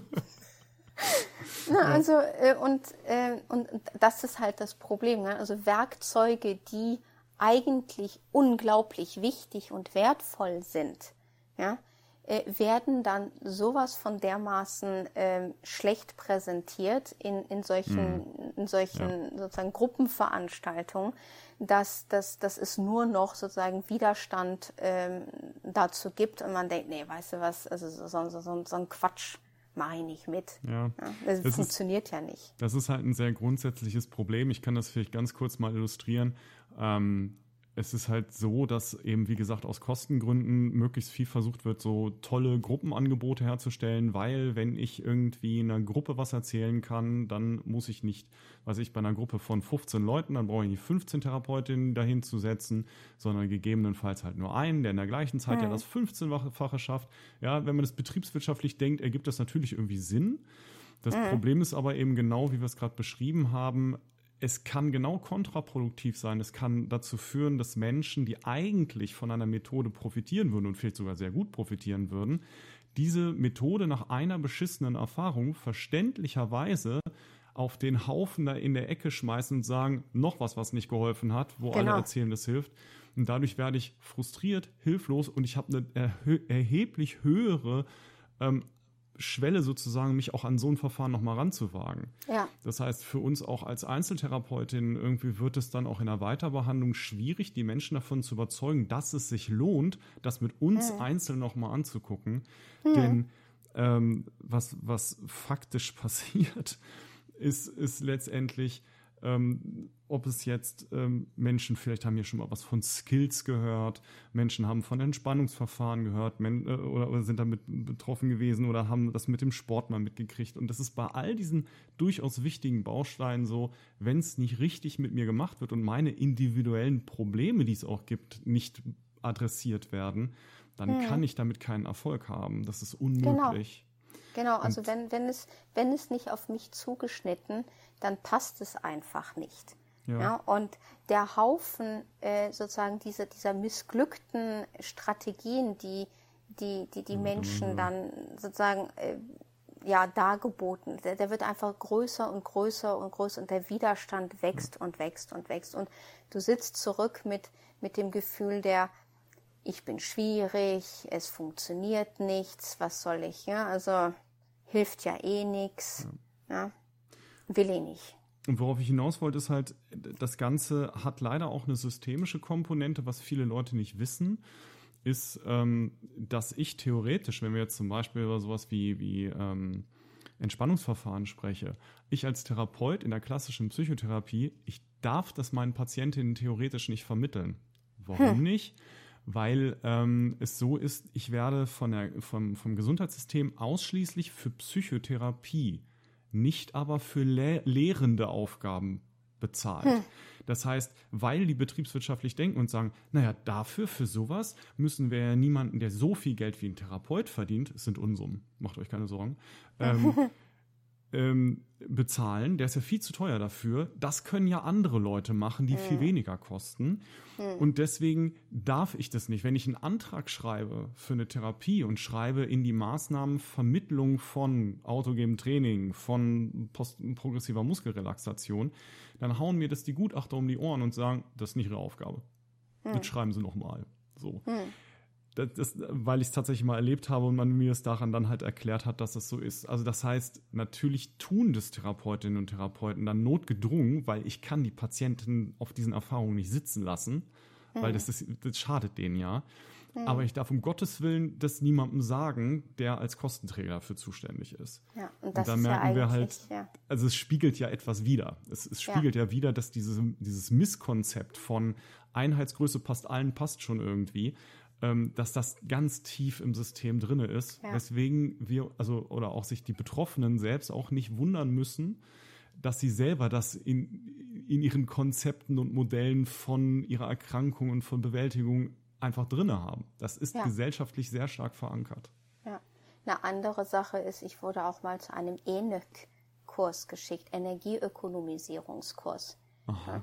Ja, ja, das, das, war, das war ganz fantastisch. Ähm, da wurde uns erzählt, auch wieder in einer Gruppe, und wir waren, ähm, wir waren 30 Frauen. Äh, und das, äh, das war ich eine muss gestehen, Ich sitze hier mit offenem Mund, weil ich warte, was Sie mit Enik meinen, also mit, mit Energie. Ich bin sehr gespannt. Entschuldige. Ja, nee, und es war eine 29-jährige Ergotherapeutin, mhm. die ähm, äh, im, sozusagen als, als Hobby Marathon läuft mhm. äh, die uns dann erzählt hat, eine Stunde lang, wie wir Kranken ähm, den Tag besser, sozusagen energieeffizienter für uns gestalten können sollen. Mhm. Äh, sprich Tagespläne, aber auch mehr so, wie, wie, wie bewältige ich meinen Alltag besser. Ist ein super wichtiges Thema. Ja, also das ist, das ist oh, unglaublich. Es ging also schon, schon mal um wirklich um Energie im Sinne von, wie viel Kraft habe ich am Tag. Ich genau, wie viel Kraft, okay. genau. Ne? Es, ist, ja. es ging um, es, es, es, es ging um äh, Löffel, wenn man das ja. so nennen möchte. Ja, genau. ne? Und äh, das Erkennen von Anzahl Löffel pro Tag und diese dann sinnvoll einsetzen. Ja. Ne? Ja. Ähm, so viel zur Theorie. Ja. Ich ähm, entnehme dem, du warst nicht völlig zufrieden mit dem Kurs. Nee, also keiner, keine von uns war das. Ja. Weil das, das Problem war, dass sie ist, diese Ergotherapeutin ist von der Prämisse ausgegangen, eines Menschen, die hm. ähm, arbeitet. Na, also die, sie arbeitet, sie hat Familie, sie hat ähm, einen, ja, also sie, sie hat eine Familie, Sie, sie kauft ein, sie kocht, sie ist diejenige, die die Wäsche wäscht. Ja, also es war eine sehr traditionell, äh, traditionelle sozusagen Geschlechterteilung der, der häuslichen Aufgaben. Hm. Und äh, ja, hat eigentlich versucht, uns Frauen zu erzählen, wie wir die, die gleichen Herausforderungen einfach als Kranke besser bewältigen können ohne mhm. dass irgendwie andere Familienmitglieder da vielleicht mit rein können sollten. Ne? Mhm. Äh, das war das erste Problem. Das zweite Problem war, äh, dass es einfach aus der Sicht eines einer Nicht-Betroffenen erzählt wurde, wie Betroffene am besten, weil es Sinn macht, ihren Tag gestalten sollen. Ja, und äh, so ein, ein Beispiel war, ja, und wenn ihr dann einkaufen wart, und es ist besser, wirklich einmal die Woche einkaufen zu fahren, weil dann muss man das ja nicht jeden Tag machen. Ja, ähm, und dann habt ihr dann eigentlich vier, fünf Tüten da Und dann äh, statt diese dann alle zusammen gleichzeitig reinzutragen, nimmt man dann ein, eine Tüte und sagen und geht dann mit einer Tüte rein und wieder raus und wieder mhm. rein und wieder raus. Ja? Und so ist es dann sozusagen, so ist der Weg dann sozusagen nicht so anstrengend. Worauf dann eine Frau dann sagte, weißt du, wenn ich einkaufen war für, für meine Familie, ne, ja. einmal die Woche, dann bin ich sowas von erschöpft, wenn ich nach Hause komme. Nur der pure Gedanke, fünfmal hin und zurück gehen zu müssen, den halte ich nicht aus, weil ich will einfach ausbrechen und zusammenbrechen. Ja, ne? ich, ja. ich möchte einfach nur es hinter mich bringen, die Tüten reinkriegen, damit hm. ich endlich irgendwie aufs Sofa äh, mich, mich schmeißen kann vor, vor Erschöpfung, weil ich es einfach nicht mehr kann. Und es ja. ist auch deswegen ein spannendes Beispiel, ne? weil ich, hm. ich jetzt als, als Behandler denke, krass, ich würde ja ähm, tatsächlich den Leuten gar nicht, also genau den gegenteiligen, die gegenteilige Empfehlung geben und sagen, so äh, fahr vielleicht am besten möglichst häufig einkaufen, also vielleicht auch bitte nur einmal am Tag, aber, aber dafür dann halt in kleinen Mengen, sodass du sie bewältigen kannst, ne? Mhm. Und dass du halt nicht zwei Stunden im Supermarkt durch die Gegend läufst oder am besten noch in drei Supermärkten, mhm. sondern äh, dass, dass du immer nur eine Aufgabe machst, die du dann auch akut bewältigen kannst. Mhm. Interessant. Ja, ja ne, und es, es, es funktioniert einfach nicht, ja, weil ja. Äh, auch, auch die Lebensrealität von chronisch Total. Kranken eine ganz andere ist. Ja?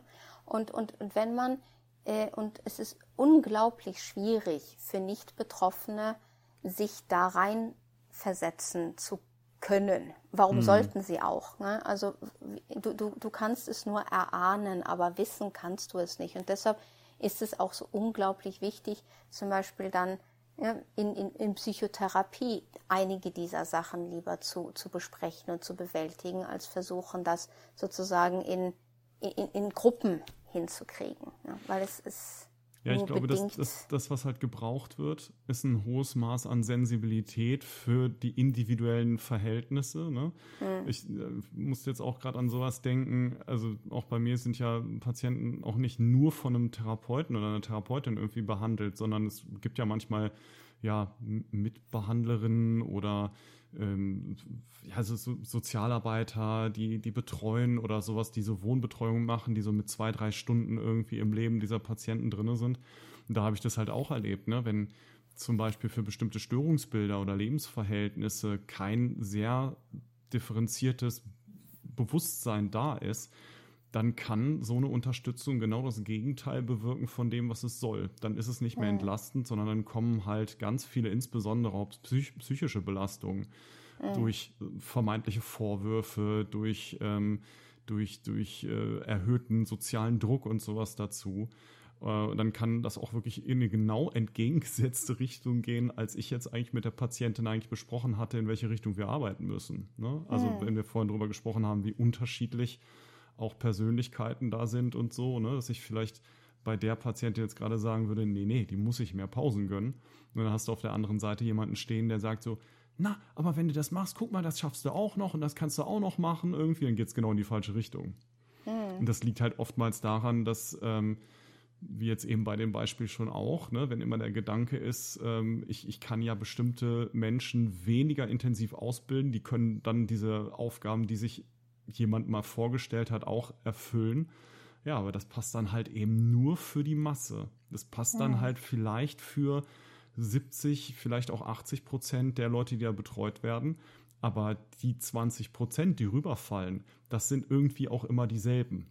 Mhm. Weißt du, das sind auch die, die in den Kliniken hinten rüberfallen. Das sind die, die ähm, irgendwie dann in diesen Behandlungskontexten hinten rüberfallen, weil die werden immer nicht mitgedacht. Mhm. Das finde ich, das finde ich tragisch. Also wird mir da gerade noch mal bewusster, auch durch dieses Beispiel, wie du es beschreibst. Mhm. Mhm. Ja, und dann, also dann, dann, dann ist halt die Frage, ja, was, was, was, ja, also macht das jetzt alles irgendwie überhaupt keinen Sinn? Also was sollen dann jetzt chronisch Kranke machen? Ne? Mhm äh, weil das hört sich ja jetzt alles sehr negativ an, was wir jetzt besprechen. Also das funktioniert ja, nicht, das ist nicht so, das ist nicht so. Ne? Wir sind gerade sehr fokussiert auf das Problem, ja. Ja, genau. Ja, also, aber ich, ich denke, wenn wir sozusagen so, so ein Zwischenfazit ziehen sollten, dann, dann ist es vielleicht, dass, ähm, dass es äh, äh, diese, diese, diese Gruppenkurse und äh, ja, aber auch Selbsthilfegruppen haben wir jetzt nicht so viel drüber gesprochen und sie, sie, sie, sie können ja auch helfen. Ja? Also ja. sie können ja auch anregen. So, es ist ja nicht falsch, sowas zu machen. Nur ich denke, es ist wichtig für die Betroffene, äh, dass, dass, dass, dass sie auch zu solchen Kursen und in solchen Kursen dann sitzt und denkt, okay, das, was dieser Mensch da gerade erklärt, das, das passt nicht so für mich. Das bedeutet mhm. aber nicht, dass das ein Problem bei mir ist. Ja? ja? Das bedeutet nicht, dass wenn es bei mir nicht funktioniert, dann ist es, weil ich bockig bin oder ja. Widerstand oder sonst was.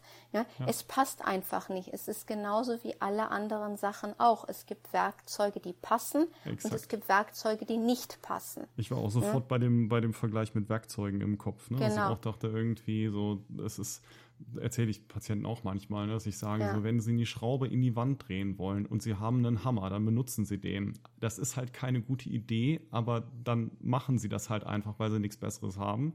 Genau. Und dann ist es natürlich hilfreich, wenn man eine Idee davon hat, dass es mehr als dieses Werkzeug Hammer in der Welt geben kann. Genau. Und das ja. ist und das ist das Wichtige, ja, zu sagen ja. und dann dann auch einfach das Gespräch suchen und sagen, weißt du, dieses das hier funktioniert nicht für mich.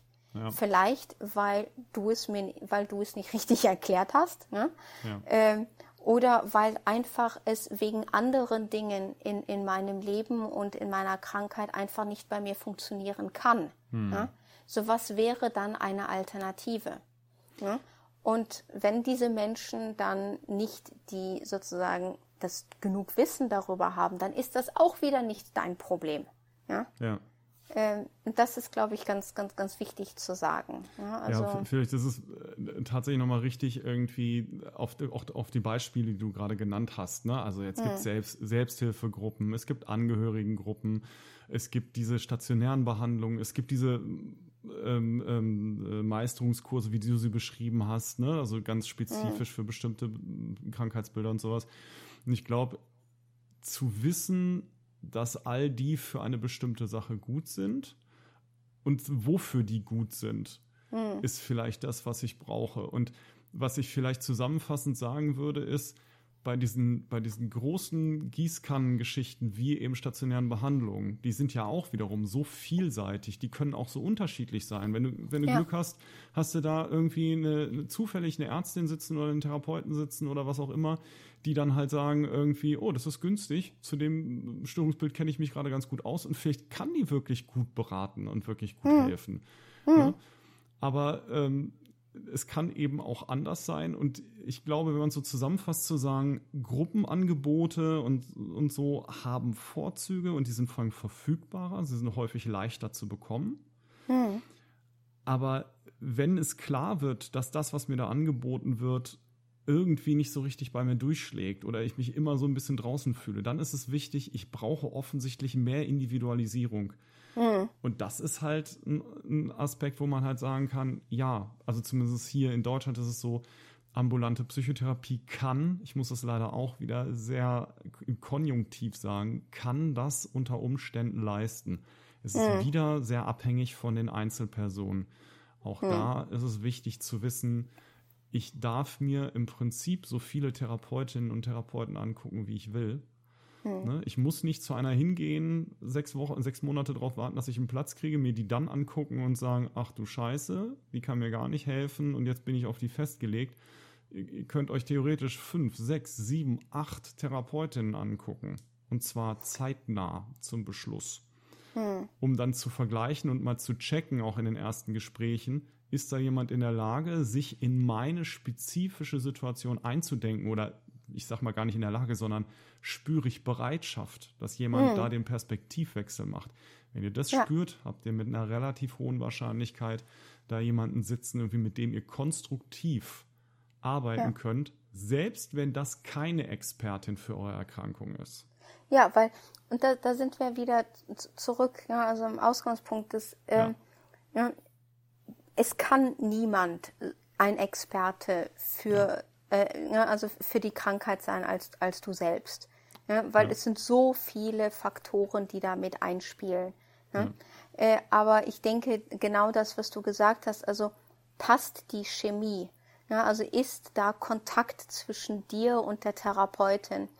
Äh, und, und ist, merkst du, dass die Therapeutin bereit ist, äh, zu sagen, davon weiß ich nichts, aber ich höre es mir gerne an und dann gucken wir mal, wie wir ja. damit irgendwie zusammen eine Lösung finden. Ja, es ja. geht um Pro Problembewältigung, eine genau. konstruktive und systematische Problembewältigung genau. eigentlich. Ja. Ne? Und auch die Flexibilität, äh, sagen zu können, okay, ich verstehe, ja, wenn, wenn die und die Werkzeuge, die bei 70 Prozent der Menschen funktionieren, dass die gerade nicht bei dir funktionieren.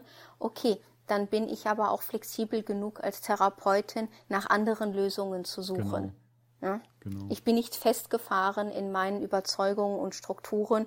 Ich, ich passe mich sozusagen den Gegebenheiten an. Und das gibt ja auch wieder der, der, der, der Patientin und der Betroffenen auch wieder sozusagen ein Gefühl der Meisterung. Ja, auch ein Gefühl exakt. gesehen zu werden. Ne? Ja, und Kontrolle auch. Ne? Also und Kontrolle, ich überlasse genau. trotzdem, obwohl wir in einem, in einem therapeutischen Prozess sind, trotzdem die Kontrolle über den Prozess auch eben bei der Patientin.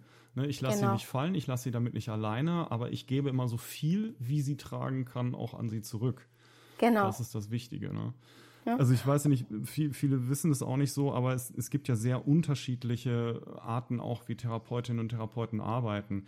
Und mhm. was ich halt für mich sagen kann, ist, egal um, um was es geht, egal welches, welche Problemstellung da kommt und egal welcher Mensch da vor mir sitzt, was ich gelernt habe in meiner Ausbildung ist, auch wenn es ein Störungsbild ist, von dem ich schon gehört habe und wo ich irgendein Manual mal kennengelernt habe, wie man sowas behandelt.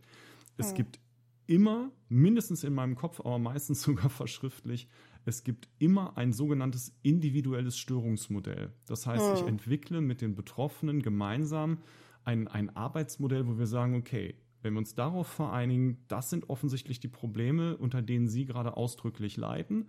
Das hm. sind die Sachen, woran Sie arbeiten wollen. Und wir haben eine Idee und ein paar Hypothesen, warum das so ist.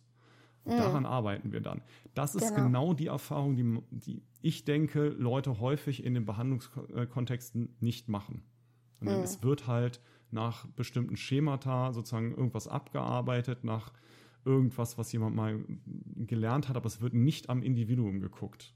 Mhm. Und da, das ist halt sozusagen was, wonach ihr auch Ausschau halten könnt, wenn da jemand mit euch sehr konkret an euch arbeitet, aber das halt auch irgendwie versucht, mit euch zu explizieren, damit ihr auch versteht, worum es geht. Das ist ein relativ mhm. gutes Zeichen. Mhm. Ja. Und äh, wenn wir zurückgreifen auf Folge 2, ne, dann kommt ja noch, noch mal ein, eine oder kann äh, noch eine, sozusagen noch eine Herausforderung dabei, äh, äh, also dazukommen und das ist, wenn äh, zum Beispiel Medikamente, Nebenwirkungen von Medikamenten, hm. äh, psychische äh, Belastungen oder psychische Störungen hervorrufen, wie zum Beispiel Cortison, äh, hatten wir drüber gesprochen, ja, und, ja. Äh, und, und Angst äh, auslösen können und äh, die Betroffenen diese Medikamente aber nicht absetzen können. Hm. Ja, aber in ihrem Alltag dann auch eingeschränkt sind, weil sie, weil die Nebenwirkungen von den Medikamenten relativ hoch sind. Ja? Äh, dann ist die Frage, ist dann ist, ist dann eine Psychotherapie sinnvoll? Ja, kann dann auch eine Psychotherapie helfen? Könnte, um, um diese Symptome zu bewältigen. Die Symptome, die aus den Medikamenten rauskommen, meinst du? Genau, genau. Ja, unterschiedlich. Ne? Also klar, wir, wir, können sozusagen nicht notwendigerweise etwas an, an den Auswirkungen, die direkt durch die Medikamente sozusagen ausgelöst werden, machen. Das, aber mhm. was, was wir machen können, ist zum Beispiel, wir können gemeinsam ähm, gucken, irgendwie, wie viel Medikament ist nötig, sind Reduktionen zum Beispiel möglich, wenn man gleichzeitig etwas anderes hinsetzt. Also wenn, wenn jemand an, ich denke mir jetzt mal ein Beispiel aus, wenn jemand äh, infolge von bestimmten Medikamenten unter Unruhezuständen leidet.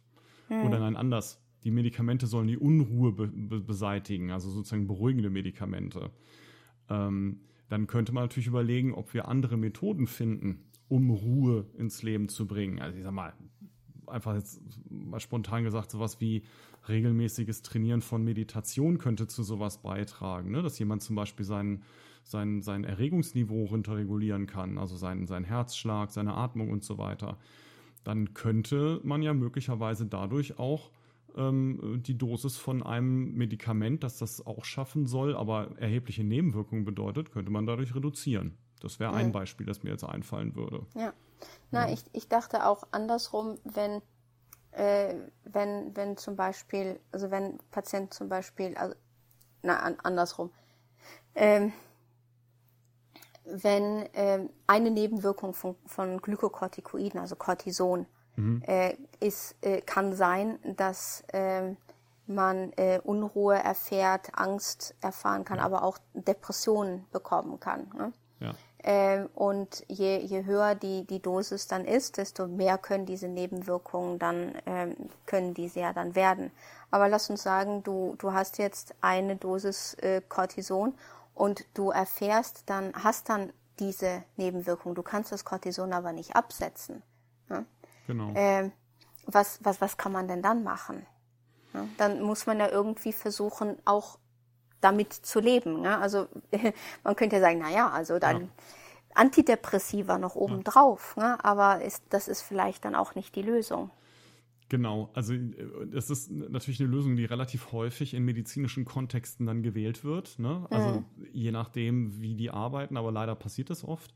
Ne, dann irgendwie, ach, sie schlafen schlecht, dann geben wir uns ihnen noch ein Antidepressivum rein, das, das an, äh, schlafanstoßend ist oder so. Ne? Das, das passiert ja. leider relativ viel.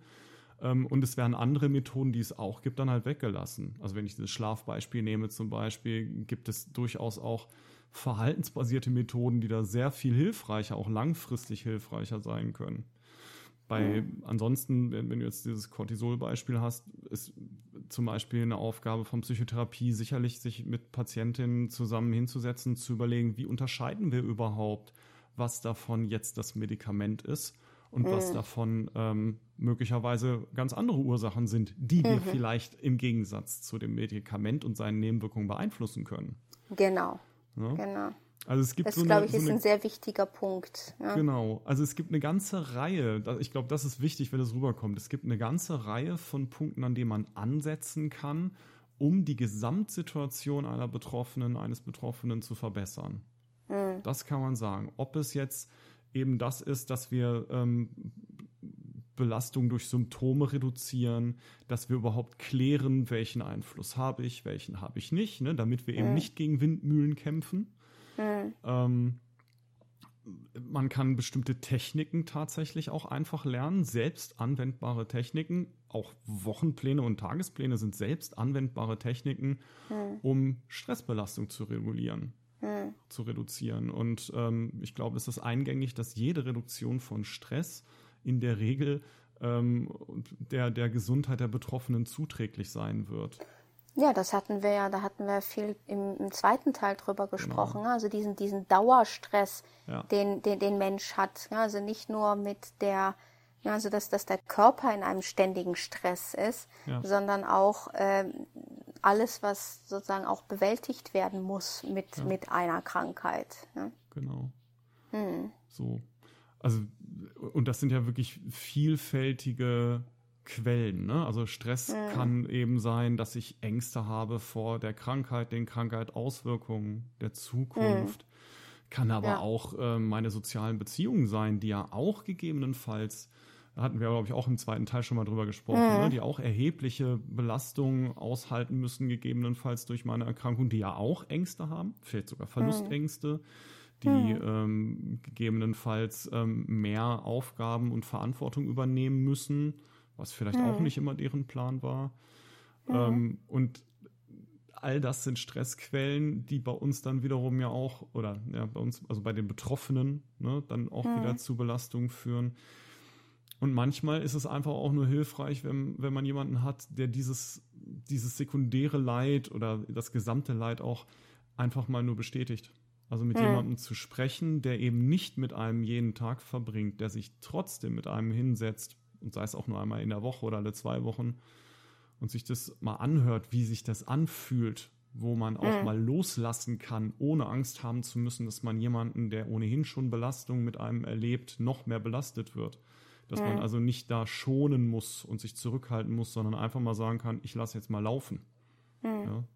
Also. Und ich denke, was, was auch ganz wichtig ist, ist, ähm, dass, dass, dass man jemanden hat, mit dem man dann oder mit der man dann neue angepasste Lebensentwürfe ja. und äh, ja. Identitäten erarbeiten kann. Unbedingt, ja. ja. Ne, und das ist manchmal, das kann manchmal sehr schwierig sein in einem sozusagen in dem altbekannten Kontext. Äh, manchmal ist es, ist es viel einfacher, einfach einen Schritt rausgehen zu können mit einer neutralen Person, äh, sozusagen das, das, das dann auch zu durchsprechen und gemeinsam bearbeiten, weil da hängt nicht so viel anderes dran. Ne? Hm. In, in, in, in, in meinem sozusagen sozialen Umfeld habe ich ja festgesetzte Rollen und es ist unglaublich schwierig, mich sozusagen den sozusagen davon zu entfernen, ohne oder es ist, lass mich so sagen, es würde ist wahrscheinlich viel einfacher, äh, wenn ich eine andere Person habe, bei der ich keine Rolle habe in dem Sinne, ähm, das auch mit zu zusammen zu, zu denken und zu sagen, was, was ist denn noch übrig von mir? Welche Ressourcen habe ich noch?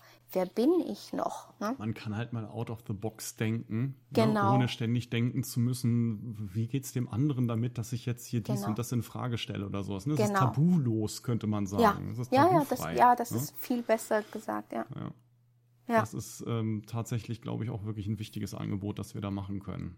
Äh, was, ja. was auch immer wieder im Rahmen von Psychotherapien ansteht, ne? weil auch, mhm. auch bei anderen Störungsbildern oder sowas stehen ja Veränderungen an. Ne? Mhm.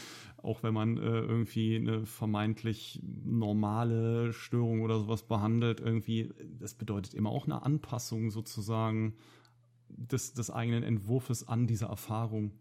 Das mhm. ist immer mit dabei, ja. Genau. genau. Und ich glaube, ich glaube noch ein, so ein letzter Punkt, ich sehe ich seh gerade auf die Uhr. Ja, ähm, guck da einfach weg, ist nicht wichtig. Ja, ist, ähm, dass ähm, wir, wir unterschätzen oft die Trauerarbeit dabei. Äh, die, äh, die, die Trauer und der Verlust und ja. die Gefühle Abschied dabei. Nehmen. Abschied nehmen, genau. Ja. Und ähm, wie bei aller, wie bei allem Verlust, ja, es, es kann, es kann einfach, manchmal braucht man einfach eine, eine Trauertherapie, ja, ja. um alle diese Verluste einfach auch verarbeiten zu können, um heilen zu können. Ja, und auch da trägt dann wieder sehr so dieses mit dem und wichtig auch dabei ist, dass da jemand vor mir sitzt, auch bei der Trauertherapie, der einschätzen kann, was ich da gerade verliere. Weil unter dem Stichwort Trauertherapie kenne ich das auch, dass da eben die sehr klassischen Formen von Trauer mit gemeint sind, ne? also Verlust von mhm. Menschen und so weiter.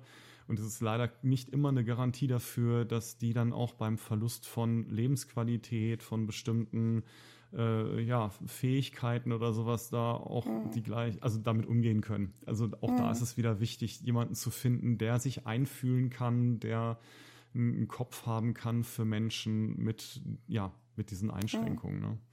Ja, aber, äh, aber, aber ja, nicht hast recht, das ist wichtig. Nichtsdestotrotz, ne, es, es kann halt auch einfach wichtig sein, äh, mit jemandem zu sprechen, der, wenn du von deiner Situation erzählst, sagst, ja, aber weißt du was? Das ist, das ist ein normales, typische Sache. Ne?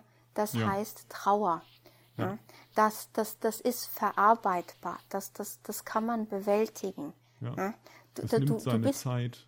Es nimmt seine Zeit. Es hat die und die, ähm, es wird sozusagen, es hat die und die Stadien oder, äh, und, und, äh, das, das ist normal. Ja. Was, was du, das, das ist auch wieder eine Validierung der, genau. dieser, dieser Gefühle, die du hast. Ja. Genau, die Bestätigung sozusagen, das ja. Gefühl, das du hast, ist richtig und okay. Du musst genau. dir keine Sorgen machen, dass mit dir was nicht stimmt, sondern es ist normal, dass wenn ja. man solche Verluste erleidet, wenn man solche Einschränkungen erlebt, dass man auch diese Gefühle hat. Und das ist vollkommen genau. in Ordnung hier. Ja. ja.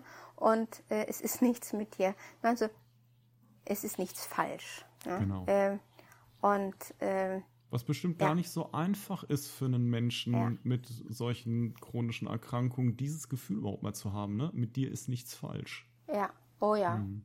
Ja, mhm. ja, ich denke, das ist sehr schwierig, weil ja. äh, wie wir ja auch in, in, im zweiten Teil besprochen haben, das ist, da hängt auch so viel Negatives dran. Ne?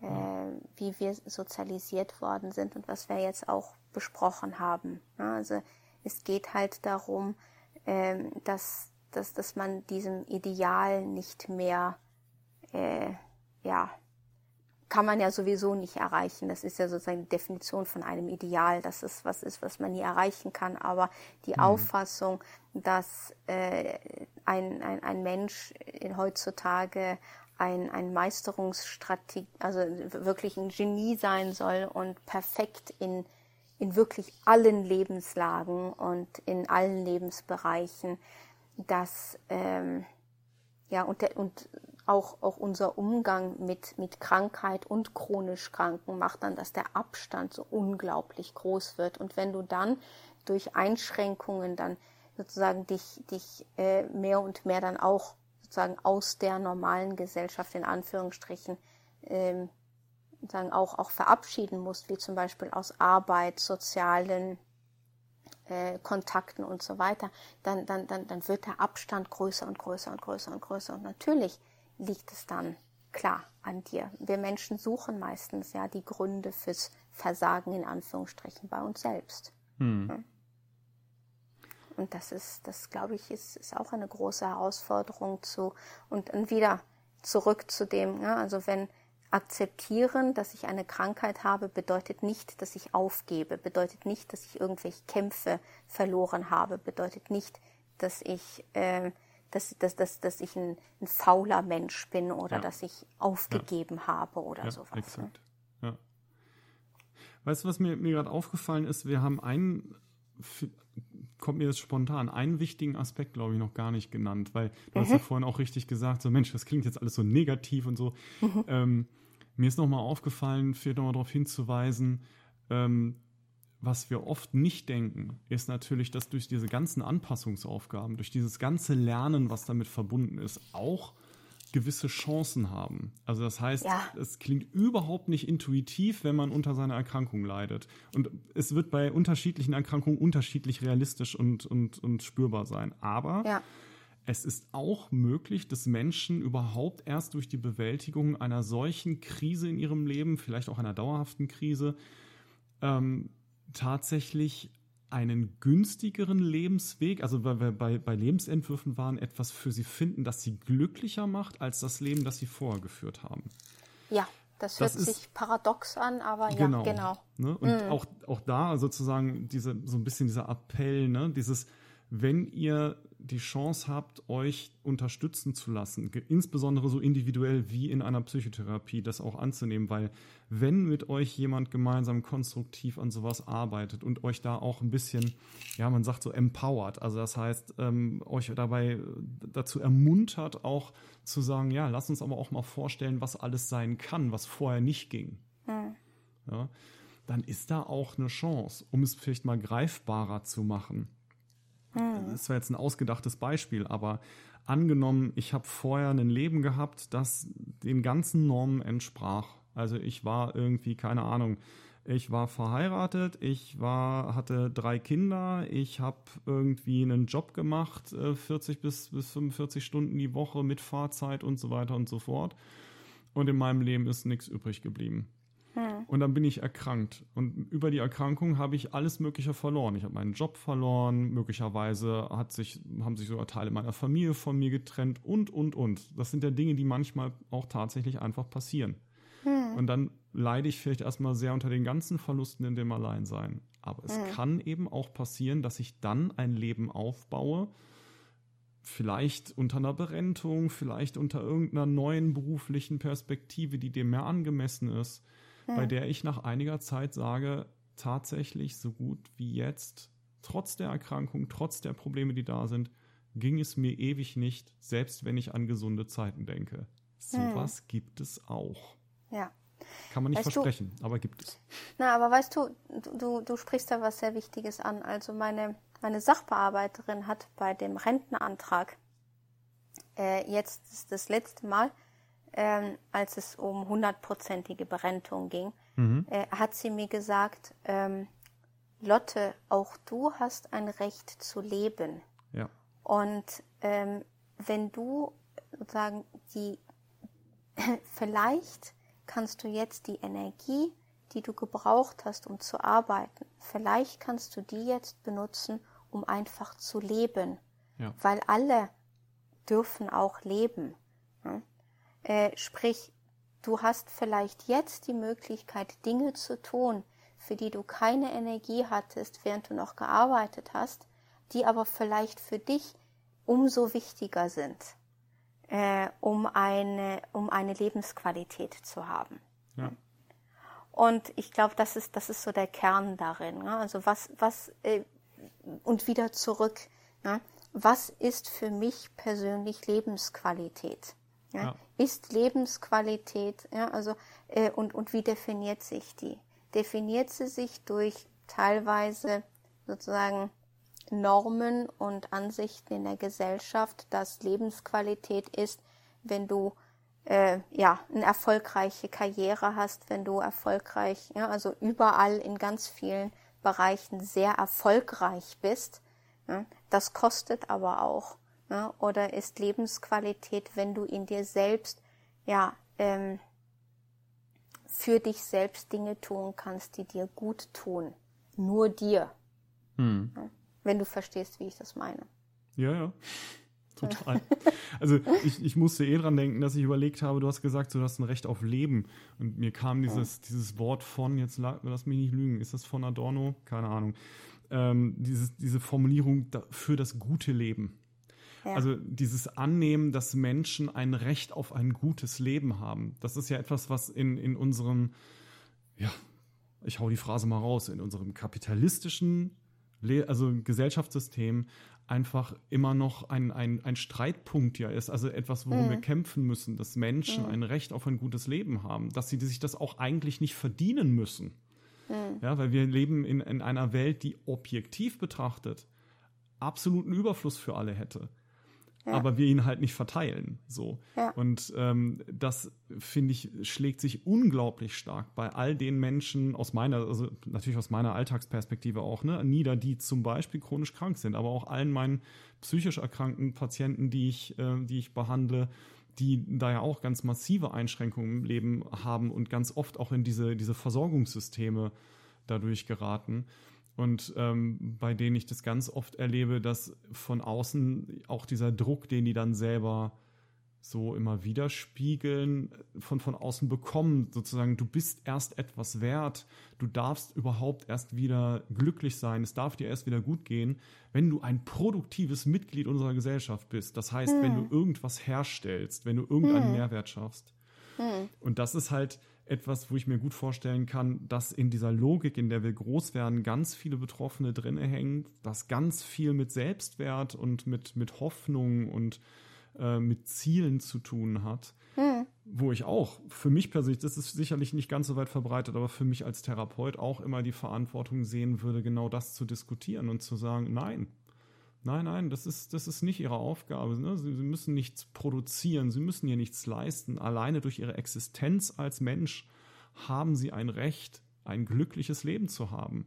Wir, wir können keine Garantien geben, aber das Recht haben sie. Das finde ich ist unver, unverhandelbar.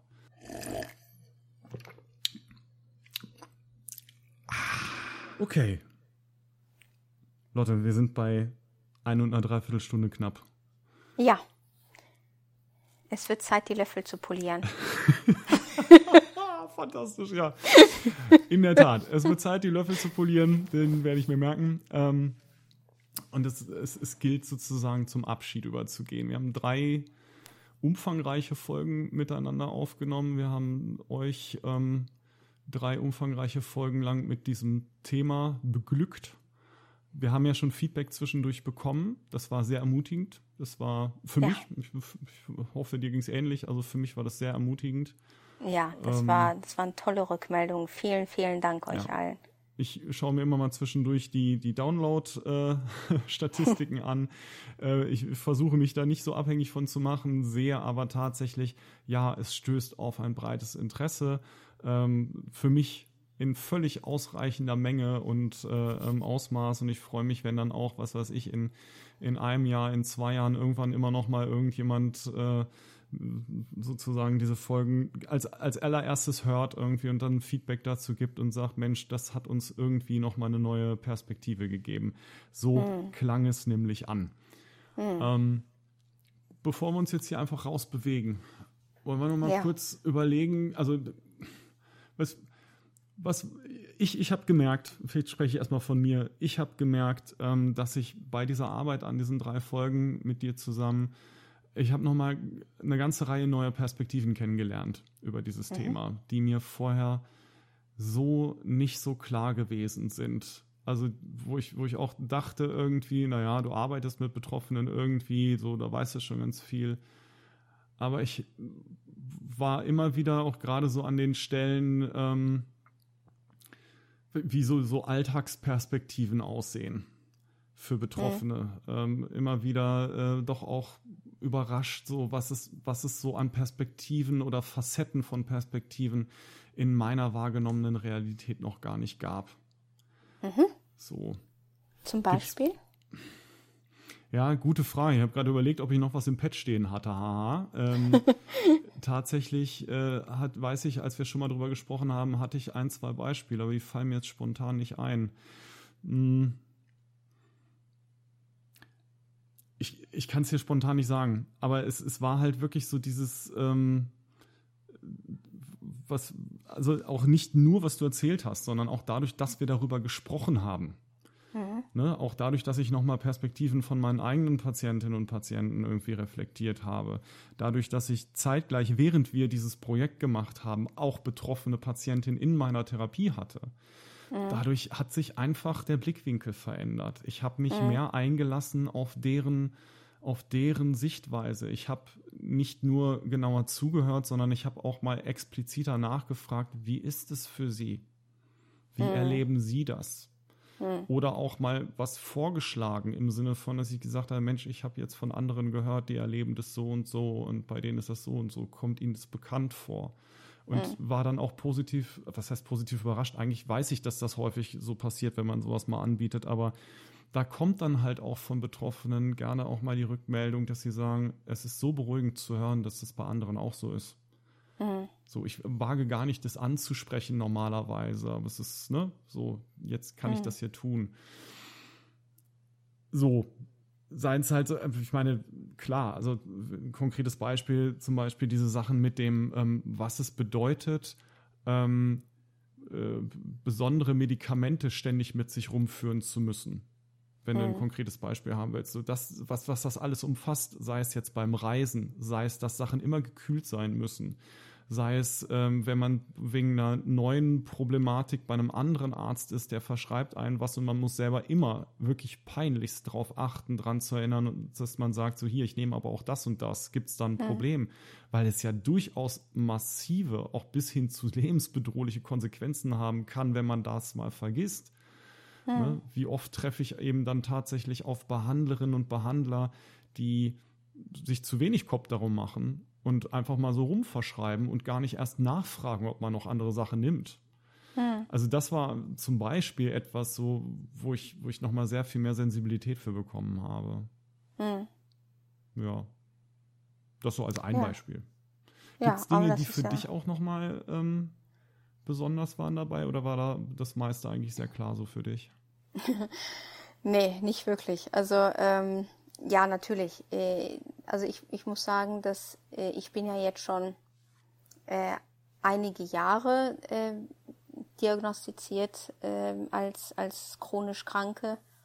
Und ähm, aber was, was mir eigentlich nicht so bewusst war, ähm, war auch ähm, die, die, die, die Menge an Gefühlen, die es da gibt und die, die, also als, als wir das, das Skript vorbereitet haben für den zweiten Teil, ähm, was da alles, als wir anfingen aufzuschreiben, wie unglaublich viel das ist und in wie vielen hm. Lebensbereichen das, das, das reinfließt.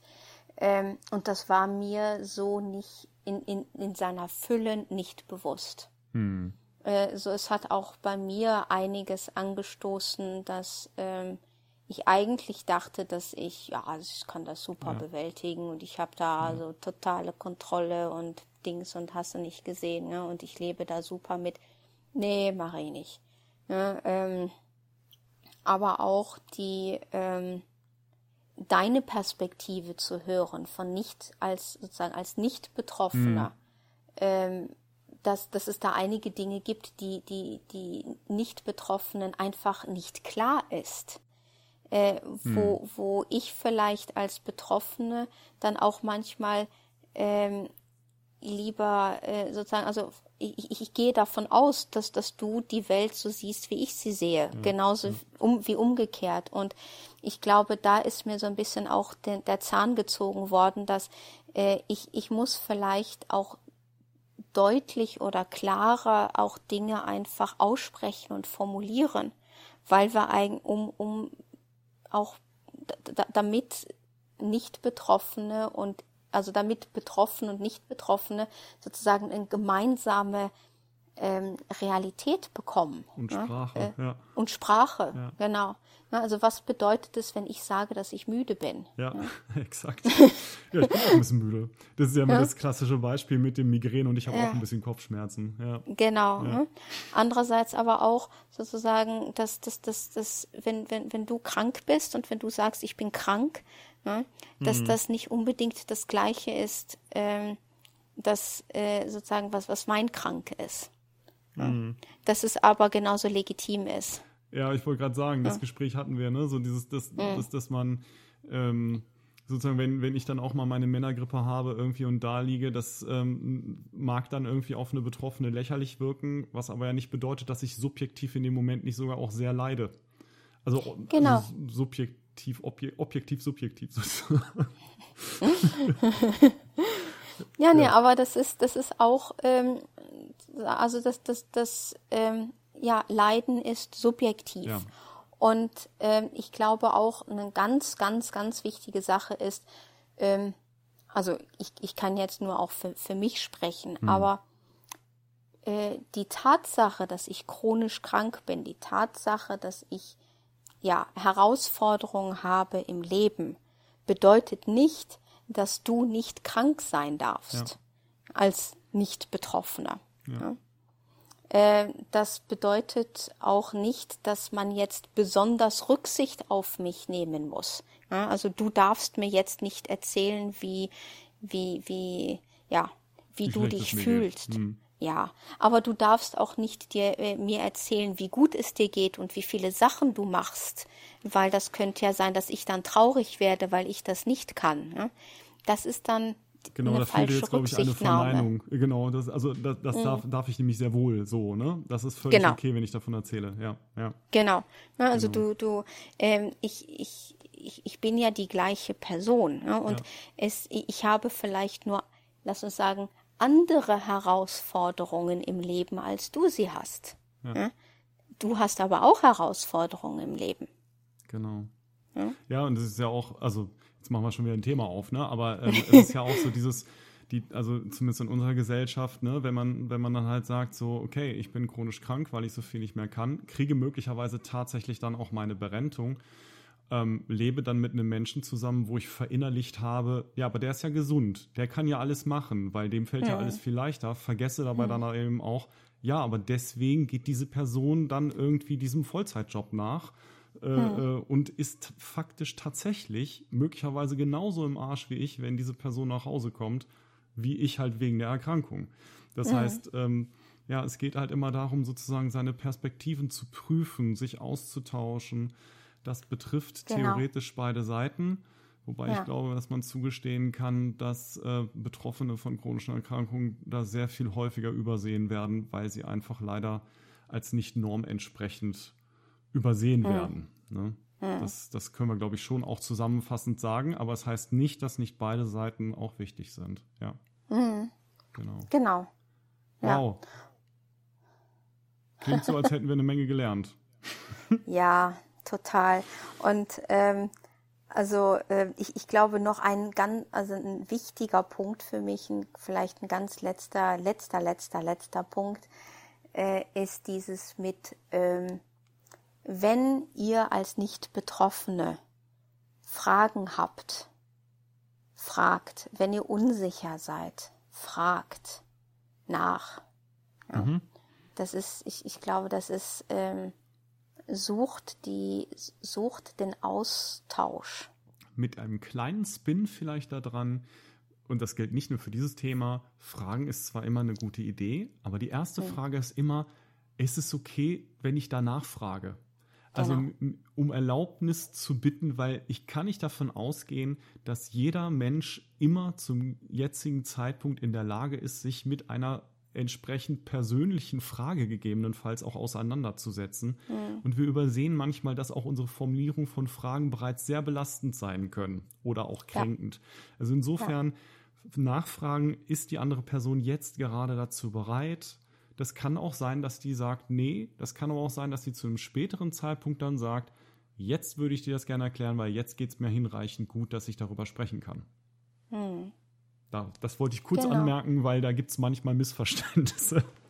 Ja, nee, ja. also es ist ja nicht so, dass wir da sitzen und irgendwie also unendlich Energie hätten. Und es genau. ist ja auch, kann ja auch sehr belastend sein, Absolut. Über, über seine Krankheit zu sprechen.